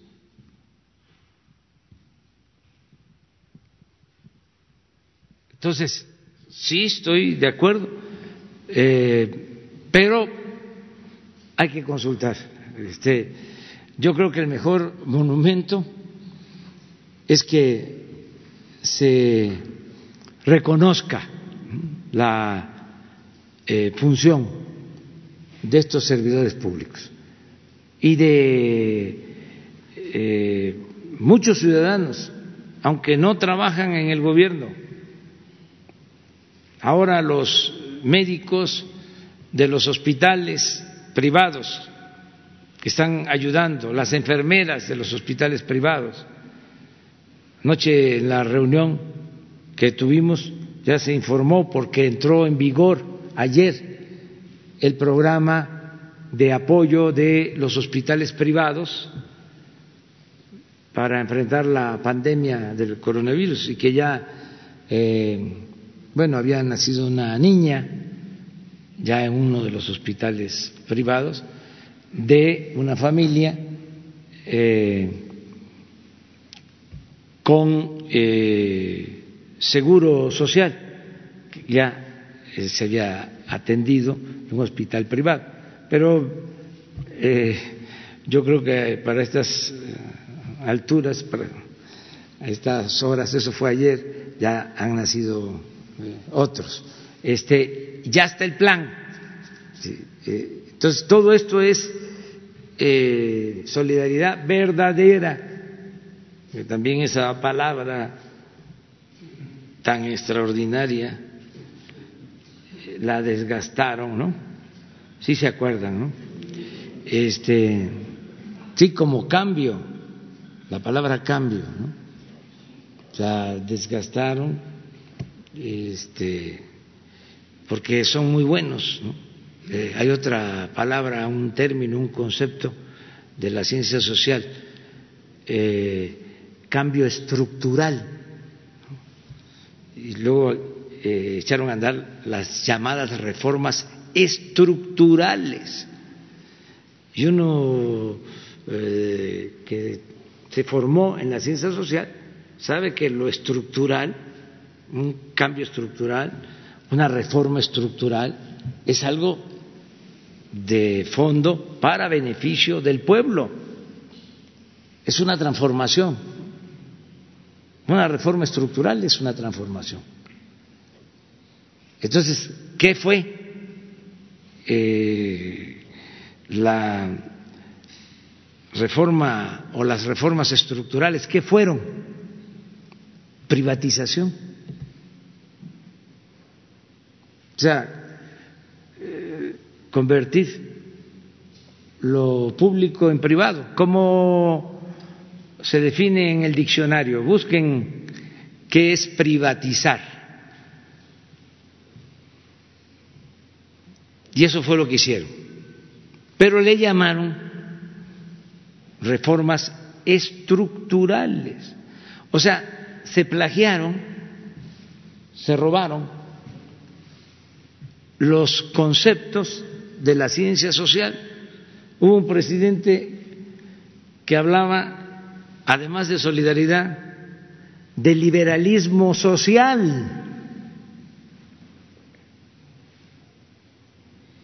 Y fue el presidente que más promovió la desigualdad social. Bueno, eso, ahí se los dejo de tarea, investiguenlo. En el caso de los, este, las incidencias de contagios en, la, bueno, en los estados, ¿cuál es el grado de responsabilidad que tienen los gobernadores? y en este caso, bueno, que también pretenden achacarle toda la responsabilidad al gobierno federal. Y una pregunta para, en este caso, para los miembros de las Fuerzas Armadas.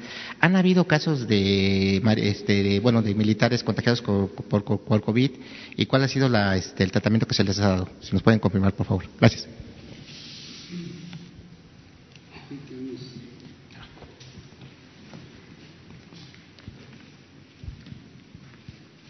Sí, hemos tenido casos en, personal eh, de la Secretaría de la Defensa eh, sobre, sobre COVID.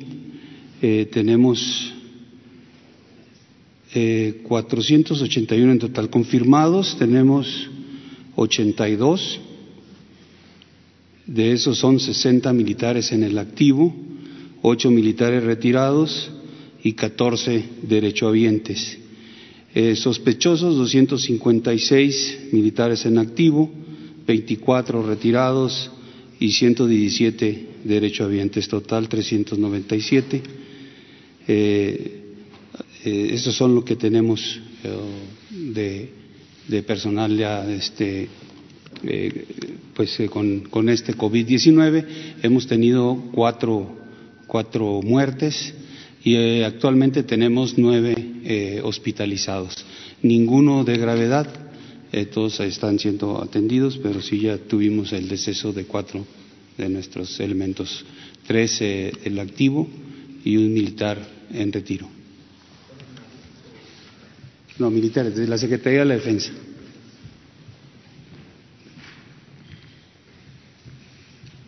Por parte de la Marina también tenemos casos. Aquí en la Ciudad de México tenemos alrededor de 26 elementos que están internados, no están graves, están delicados.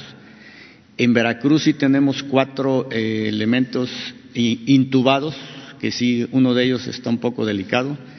Y ha fallecido un elemento en Manzanillo, es un, era un capitán eh, retirado que desgraciadamente falleció. El tratamiento que les estamos dando es el mismo que se les da a, las personas civiles que recibimos. Aquí en el Hospital de la Ciudad de México, hoy en día ya hemos recibido alrededor de 20 civiles, de los cuales tenemos, hasta el día de ahorita en la mañana, tenemos nueve intubados que están delicados, pero están saliendo. Ya hemos dado de alta a dos que estuvieron intubados, pero afortunadamente lograron salir. ¿Perdón? No traigo el dato aquí exacto, pero en el, todo el país debemos tener alrededor de 35 elementos. Este, aprovecho para enviar nuestro pésame profundo, nuestro profundo pésame a los familiares de los fallecidos, de todos civiles y militares. Estamos eh, luchando para que se eviten muertes. Por eso eh, el recordatorio a que sigamos las medidas de eh, prevención, que se guarde la distancia, que se evite eh, el contagio que todos eh, ayudemos. Es muy lamentable que se pierdan vidas eh, humanas. entonces, que nuestro abrazo a los familiares de los enfermos, a los familiares de fallecidos, porque pues no son números. En cada familia, cuando hay un enfermo, cuando se pierde a un ser querido, hay tristeza. Y este expresar eso, no, dejar de expresar nuestras eh, condolencias. Y continuar con todas las medidas de protección. Sobre la incidencia de contagios en los estados. Es lo mismo este, pedir que se cumpla, se ha ido avanzando bastante, eh, ya eh, hay menos eh, movilidad, la gente está ayudando mucho, haciendo caso, eh, y vamos a seguir presentando la lámina, no sé si la tenemos, la nueva, la de ahora.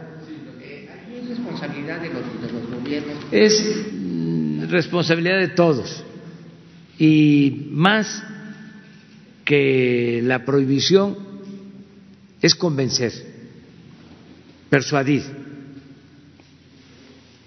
Así estamos. A ver,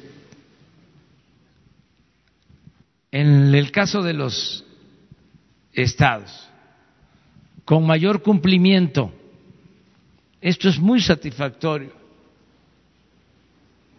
Quintana Roo, Ciudad de México, Baja California. Estos tres tienen más eh, daño por la epidemia.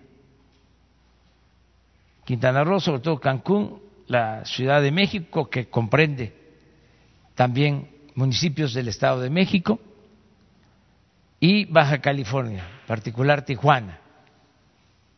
Y mi felicitación para la gente de estas eh, urbes, de estas ciudades.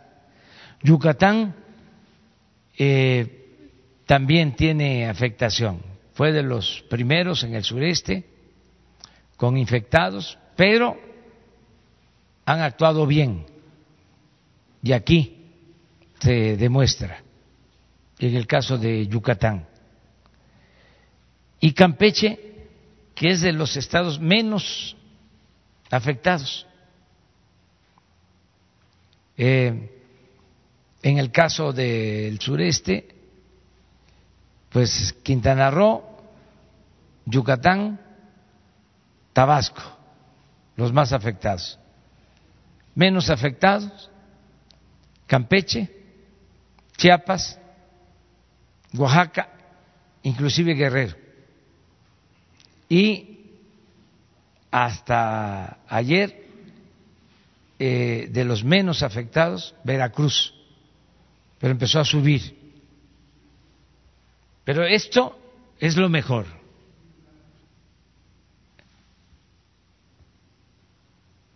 Con menor cumplimiento, Colima, Durango, Hidalgo, Querétaro y Tamaulipas. Pero no quiere decir que eh, no estén haciendo caso, es que no eh, es igual que los otros estados. En todos lados se está haciendo caso a las medidas. Esto nos apoya mucho. Estamos a punto de entrar a la etapa más difícil. Ya faltan días para eso. Pero se ha logrado el propósito de mantener en horizontal eh, eh, la gráfica de incremento de casos y también, duele decirlo, de fallecimientos en comparación con otros países. No eh, es conveniente compararnos solo en lo interno. Yo tengo información de todo el mundo constantemente y de las medidas que se toman y eh, lo que se debate sobre cuándo regresar a la normalidad, cuándo no, en qué condiciones, todo eso. Pero es para eh, manejo interno. Ya cuando pase la epidemia, entonces hacemos la evaluación entre todos. Los municipios, pues sigue igual, con menor cumplimiento, Río Bravo, Tamaulipas. Es variación de personas quedándose en casa en día típico. Dos por ciento más. Palenque. San Luis de la Paz, Guanajuato. ¿Saben dónde está San Luis de la Paz? Está en el camino de eh, Querétaro a San Luis, en la autopista, a mano derecha, se llega a este municipio que es de Guanajuato, San Luis de la Paz. Pénjamo, Guanajuato. Sí saben, ¿no? Que ya vamos llegando a Pénjamo.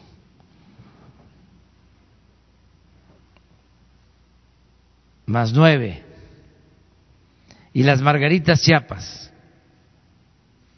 Desde allá. Por Comitán. Por Ocosingo entre Comitán y Ocosingo, las margaritas. Y mayor cumplimiento.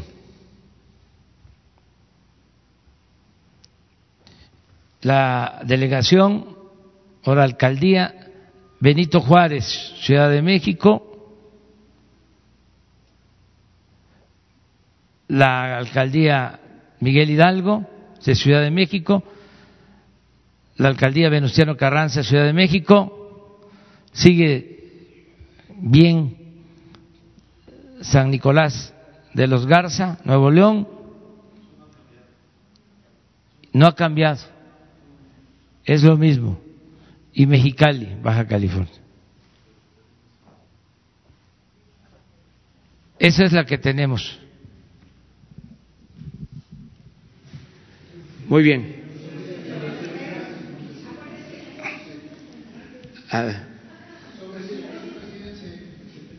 Buenos días, señor presidente. Raúl Hernández, del Barlovento, el Concepto Integral del Comercio Exterior. Buenos días, señores secretarios. Eh, señor, dos malas y una buena. Empiezo por las malas. Las dos, dos últimas semanas se han incrementado los asaltos a las embarcaciones, sobre todo en la zona de Campeche. Eh, vuelvo a recalcar que observo una falta de cultura marítima porque en sus reuniones diarias sobre seguridad no veo que mencionen ese tipo de cosas, ese tipo de asuntos en, en el mar. No solamente de las embarcaciones, se da a conocer porque la zona de Campeche tiene resonancia, es el servicio a las plataformas, pero también los pescadores en el Pacífico tienen problemas de seguridad. Eh, a pesar de eh, de la gran capacidad que tiene la Marina.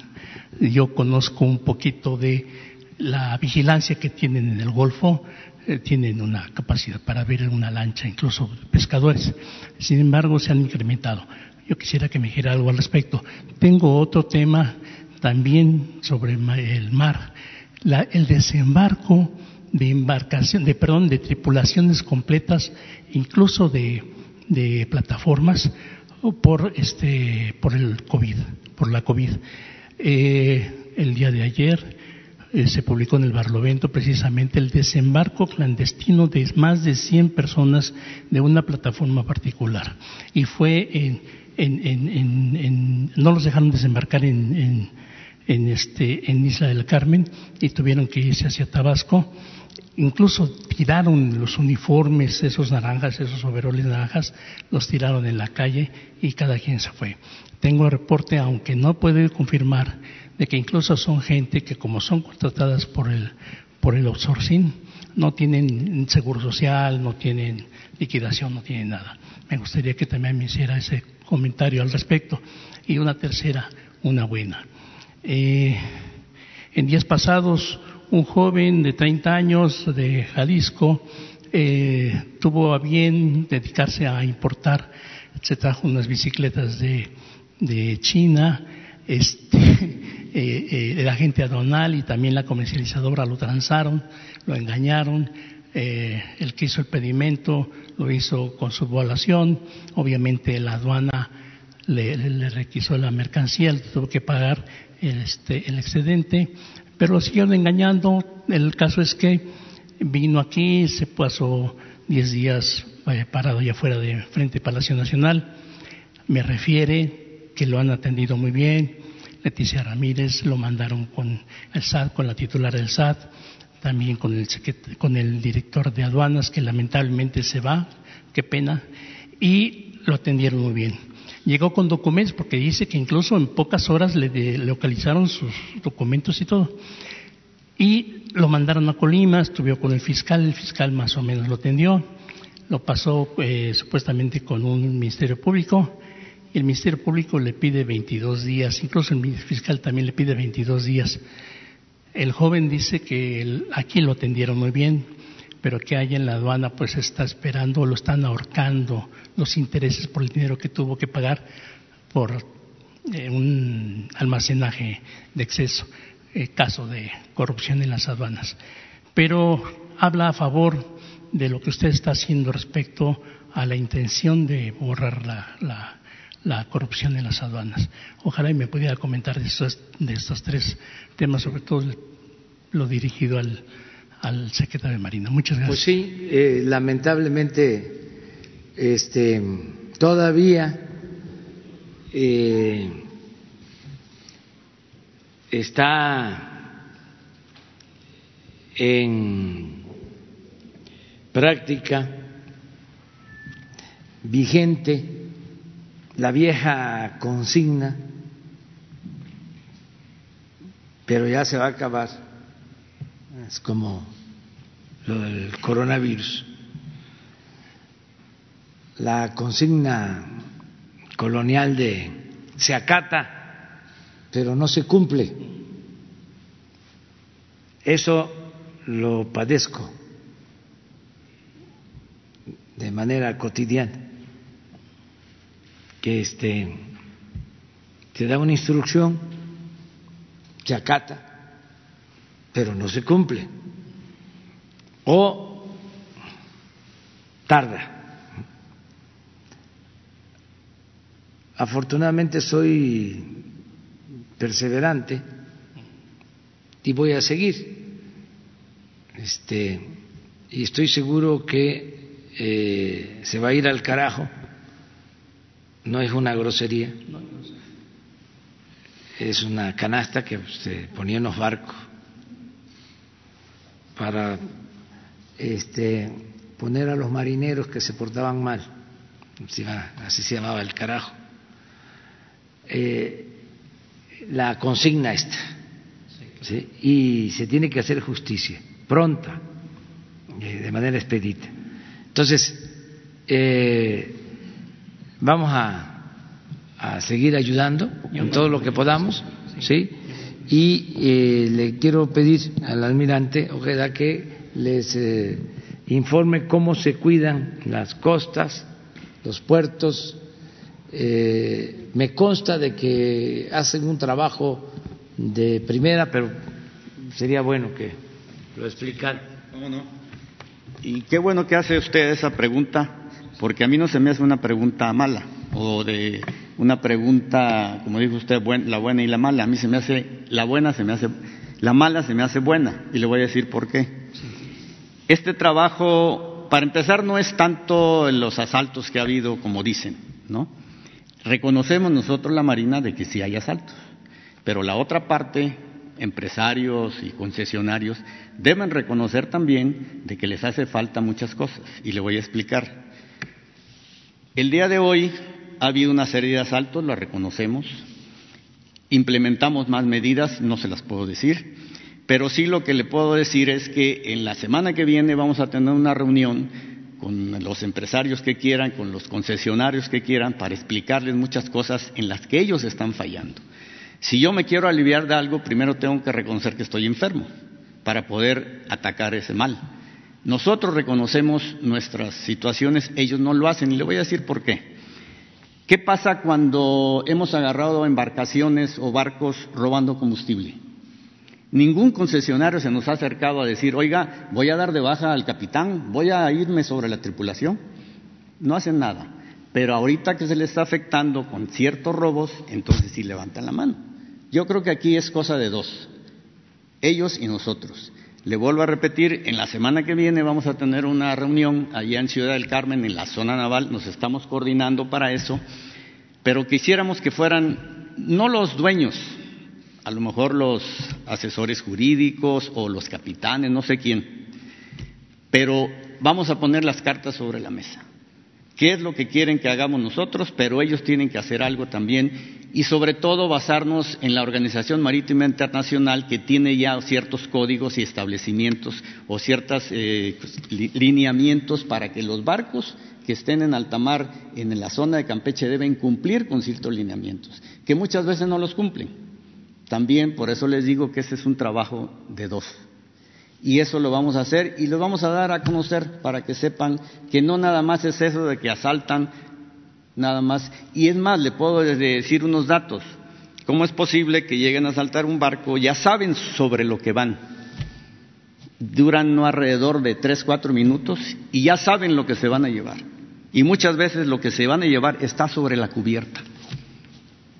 Hay colusión. La gente, la tripulación de esos barcos son del área, de frontera, de Ciudad del Carmen, de Dos Bocas, entonces también ellos deben de poner de su parte, ¿no? Si me permite decirle algo, señor secretario, con todo respeto. Eh, al Barlovento le ha ganado un poco de respeto con, con la gente marcada, con los marinos mercantes de los barcos offshore. Me mandan videos, me mandan audios y me mandan datos muy puntuales. Yo he tratado de corroborar esos datos con la Comunicación Social de Marina, de la Secretaría de Marina, y no voy a decir el nombre del funcionario, pero me ha mandado al INAI. ¿Me ha mandado qué, perdón? Al INAI, a que pregunte al INAI. Eh, este, bueno, eh, pero el punto es el siguiente. el jueves pasado tuve, el jueves no, el viernes pasado tuve una notificación, un marino mercante que estaba en un barco offshore, estaba recibiendo la información por parte del MERX, de un barco MERX que es también offshore, que había un asalto en esos momentos. Me pasaron por radio, yo a su vez hablé con el funcionario de, comunicación social y me informó que en el, centro de control le decían que en 15 minutos estaría una lancha de estas preciosas que tienen ahí, que creo que corren a 30 este, millas por hora. Estaba a 5 a cinco millas el barco asaltado y me dicen que no llegaron porque no hubo nada, pero era una plataforma la que estaban asaltando, no era un barco. Y además este, era una plataforma de producción, no tiene personal. Eh, calculando la distancia que tiene en llegar la patrulla a la plataforma, debió haber estado prácticamente en 15 minutos, mm, no más. Sin embargo, otro barco, el Buchanan, eh, que estaba también a una distancia parecida, la, Marina, la Secretaría de Marina, el, el barco que fue a asistir, tardó dos horas y media. Son datos que están corroborados con su servidor. Yo entiendo y conozco un poquito al respecto y ojalá yo pudiera tener un poco más de acceso de cómo está haciéndose esto, porque también tengo otra versión que no he podido corroborar y que coincide con lo que usted está diciendo. Parece que por ahí hay algo de dinero, no es precisamente un robo, porque mi pregunta es cómo es posible que una lancha con cinco, con ocho personas, una lancha con motor fuera de borda, suba a un barco a robar celulares, una computadora, una laptop. No me parece que sea congruente. Lo que me dicen y no he podido corroborar es que hay otro tipo de tráfico y van por el dinero porque la embarcación a la hora de entrar al puerto es revisada y entonces los supuestos piratas se roban ese dinero, entre comillas, y después se lo reparten. Por ahí va y no he podido llegar y ojalá y tuviera un poquito más de oportunidad de conocer ese tipo de cosas. Sí, estamos, estamos haciendo nuestro trabajo, ¿eh? jure lo que no estamos este, haciéndonos un lado, reconocemos nuestro compromiso y también quiero decirle que en las plataformas, fíjese, tenemos desplegados en las plataformas que están activas, vamos a decir, porque hay unas plataformas que le llaman ellos satélites que están vacías. Ahí es donde se están llevando los robos, en las plataformas satélite. En las plataformas que están habitadas y que tienen mucha actividad, tenemos personal de infantería de marina las 24 horas del día. No se ha dado ningún asalto ahí. En las plataformas satélites, eh, Pemex está habilitando la manera de que pueda haber algo donde nuestro personal esté ahí, este, pues se pueda habitar ahí para que nuestro personal esté ahí. Tenemos alrededor de 600 personales de, personal de infantería de marina en diferentes plataformas, que hasta ahorita, el día de la fecha, en esas plataformas no se ha dado ningún asalto. Por eso es que cambiaron a los barcos. Pero vamos a tener una plática con ellos en la semana que viene para ponernos de acuerdo que ellos cumplan con sus obligaciones y nosotros los vamos a apoyar. Sí, cómo no. Muchas gracias. Muchas gracias. Y sobre el tema de la vigilancia en el mar, en sus conferencias, en sus reuniones. Siempre eh, es que un día les vamos a invitar, ya habíamos quedado, eh, nada más que pase lo de la emergencia, por cuestión de la sana distancia, poco a poco que vayan a las conferencias este, de las seis de la mañana a las reuniones de gabinete para que se den cuenta de cómo es eh, el primer tema del orden del día en esa asamblea eh, es seguridad, obviamente, y viene una revisión de todo cada semana ¿sí?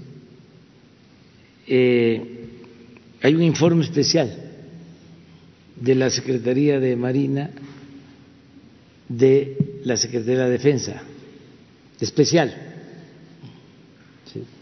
Y diario eh, revisamos lo que sucede en todo el país, tomamos decisiones y nos enteramos de acontecimientos de todo tipo, de todo tipo, eh, incendios, eh, eh, sí, cómo está el estado del tiempo, dónde van a haber lluvias. Hoy ya vimos que se empieza a formar el primer huracán lejos de México, pero ya vamos a entrar a la temporada de huracanes.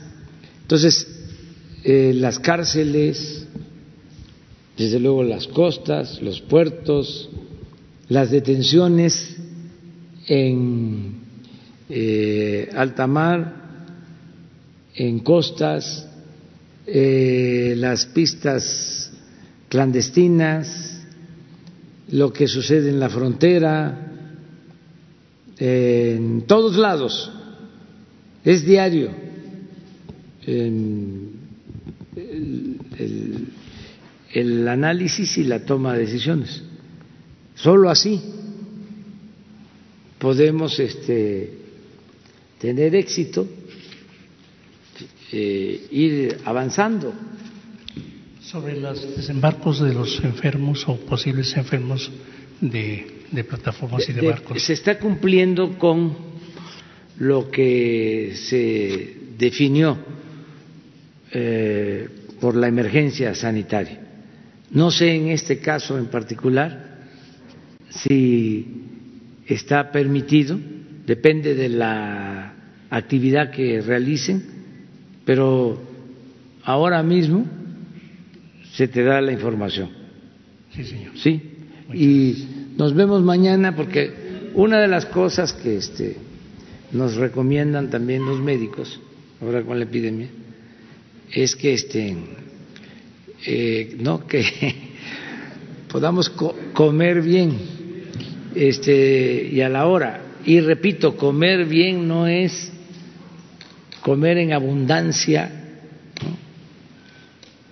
este, es comer lo natural, lo que tiene menos hormonas, lo que tiene menos conservadores, conservadores que este el maíz, el frijol, el nopal, tantas cosas que hay. Y eh, cuidar mucho la alimentación. Ya dijimos, vamos a empezar con una campaña de orientación nutricional, porque lo del coronavirus afecta más cuando se tiene obesidad, hipertensión, diabetes. Entonces, esas enfermedades tienen mucho que ver con la alimentación, con la mala alimentación. No es la escasa alimentación, a veces es la abundancia en eh, alimentos dañinos, sobre todo lo que tiene que ver con eh, niños Tenemos que cuidar mucho eso. Eh, pasando lo de la campaña del coronavirus, viene una campaña sin dejar las que tenemos pendientes de eh, el no eh, permitir y hacer conciencia del daño que causan las drogas esa la tenemos que mantener. Y esta de eh, orientación, de educación nutricional, que es fundamental, eh, de cómo es hasta más barato comer sano, más barato. Nada más eh, se los dejo de tarea, un kilo de papa, un kilo de papa que lo hacen en la casa, con poquito aceite.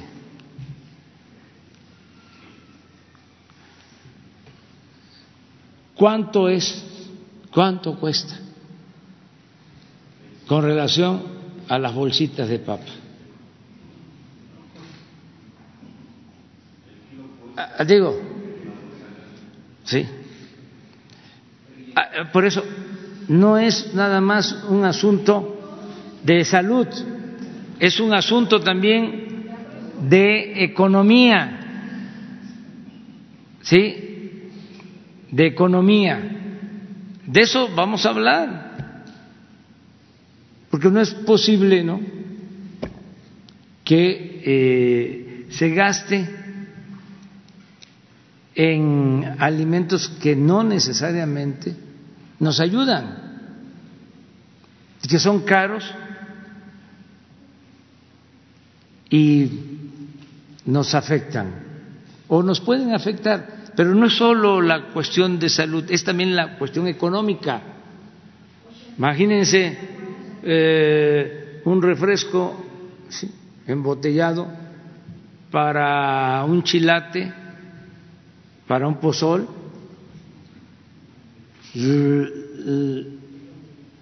la fuerza, ¿no? Eh, la energía, eh, lo que significa como alimento energético un pozol de maíz y cacao, chorote, se eh, cuesta muchísimo menos que un, un refresco este, industrial y muchísimo menos que una caguama. Bueno, ahí nos vemos. Gracias.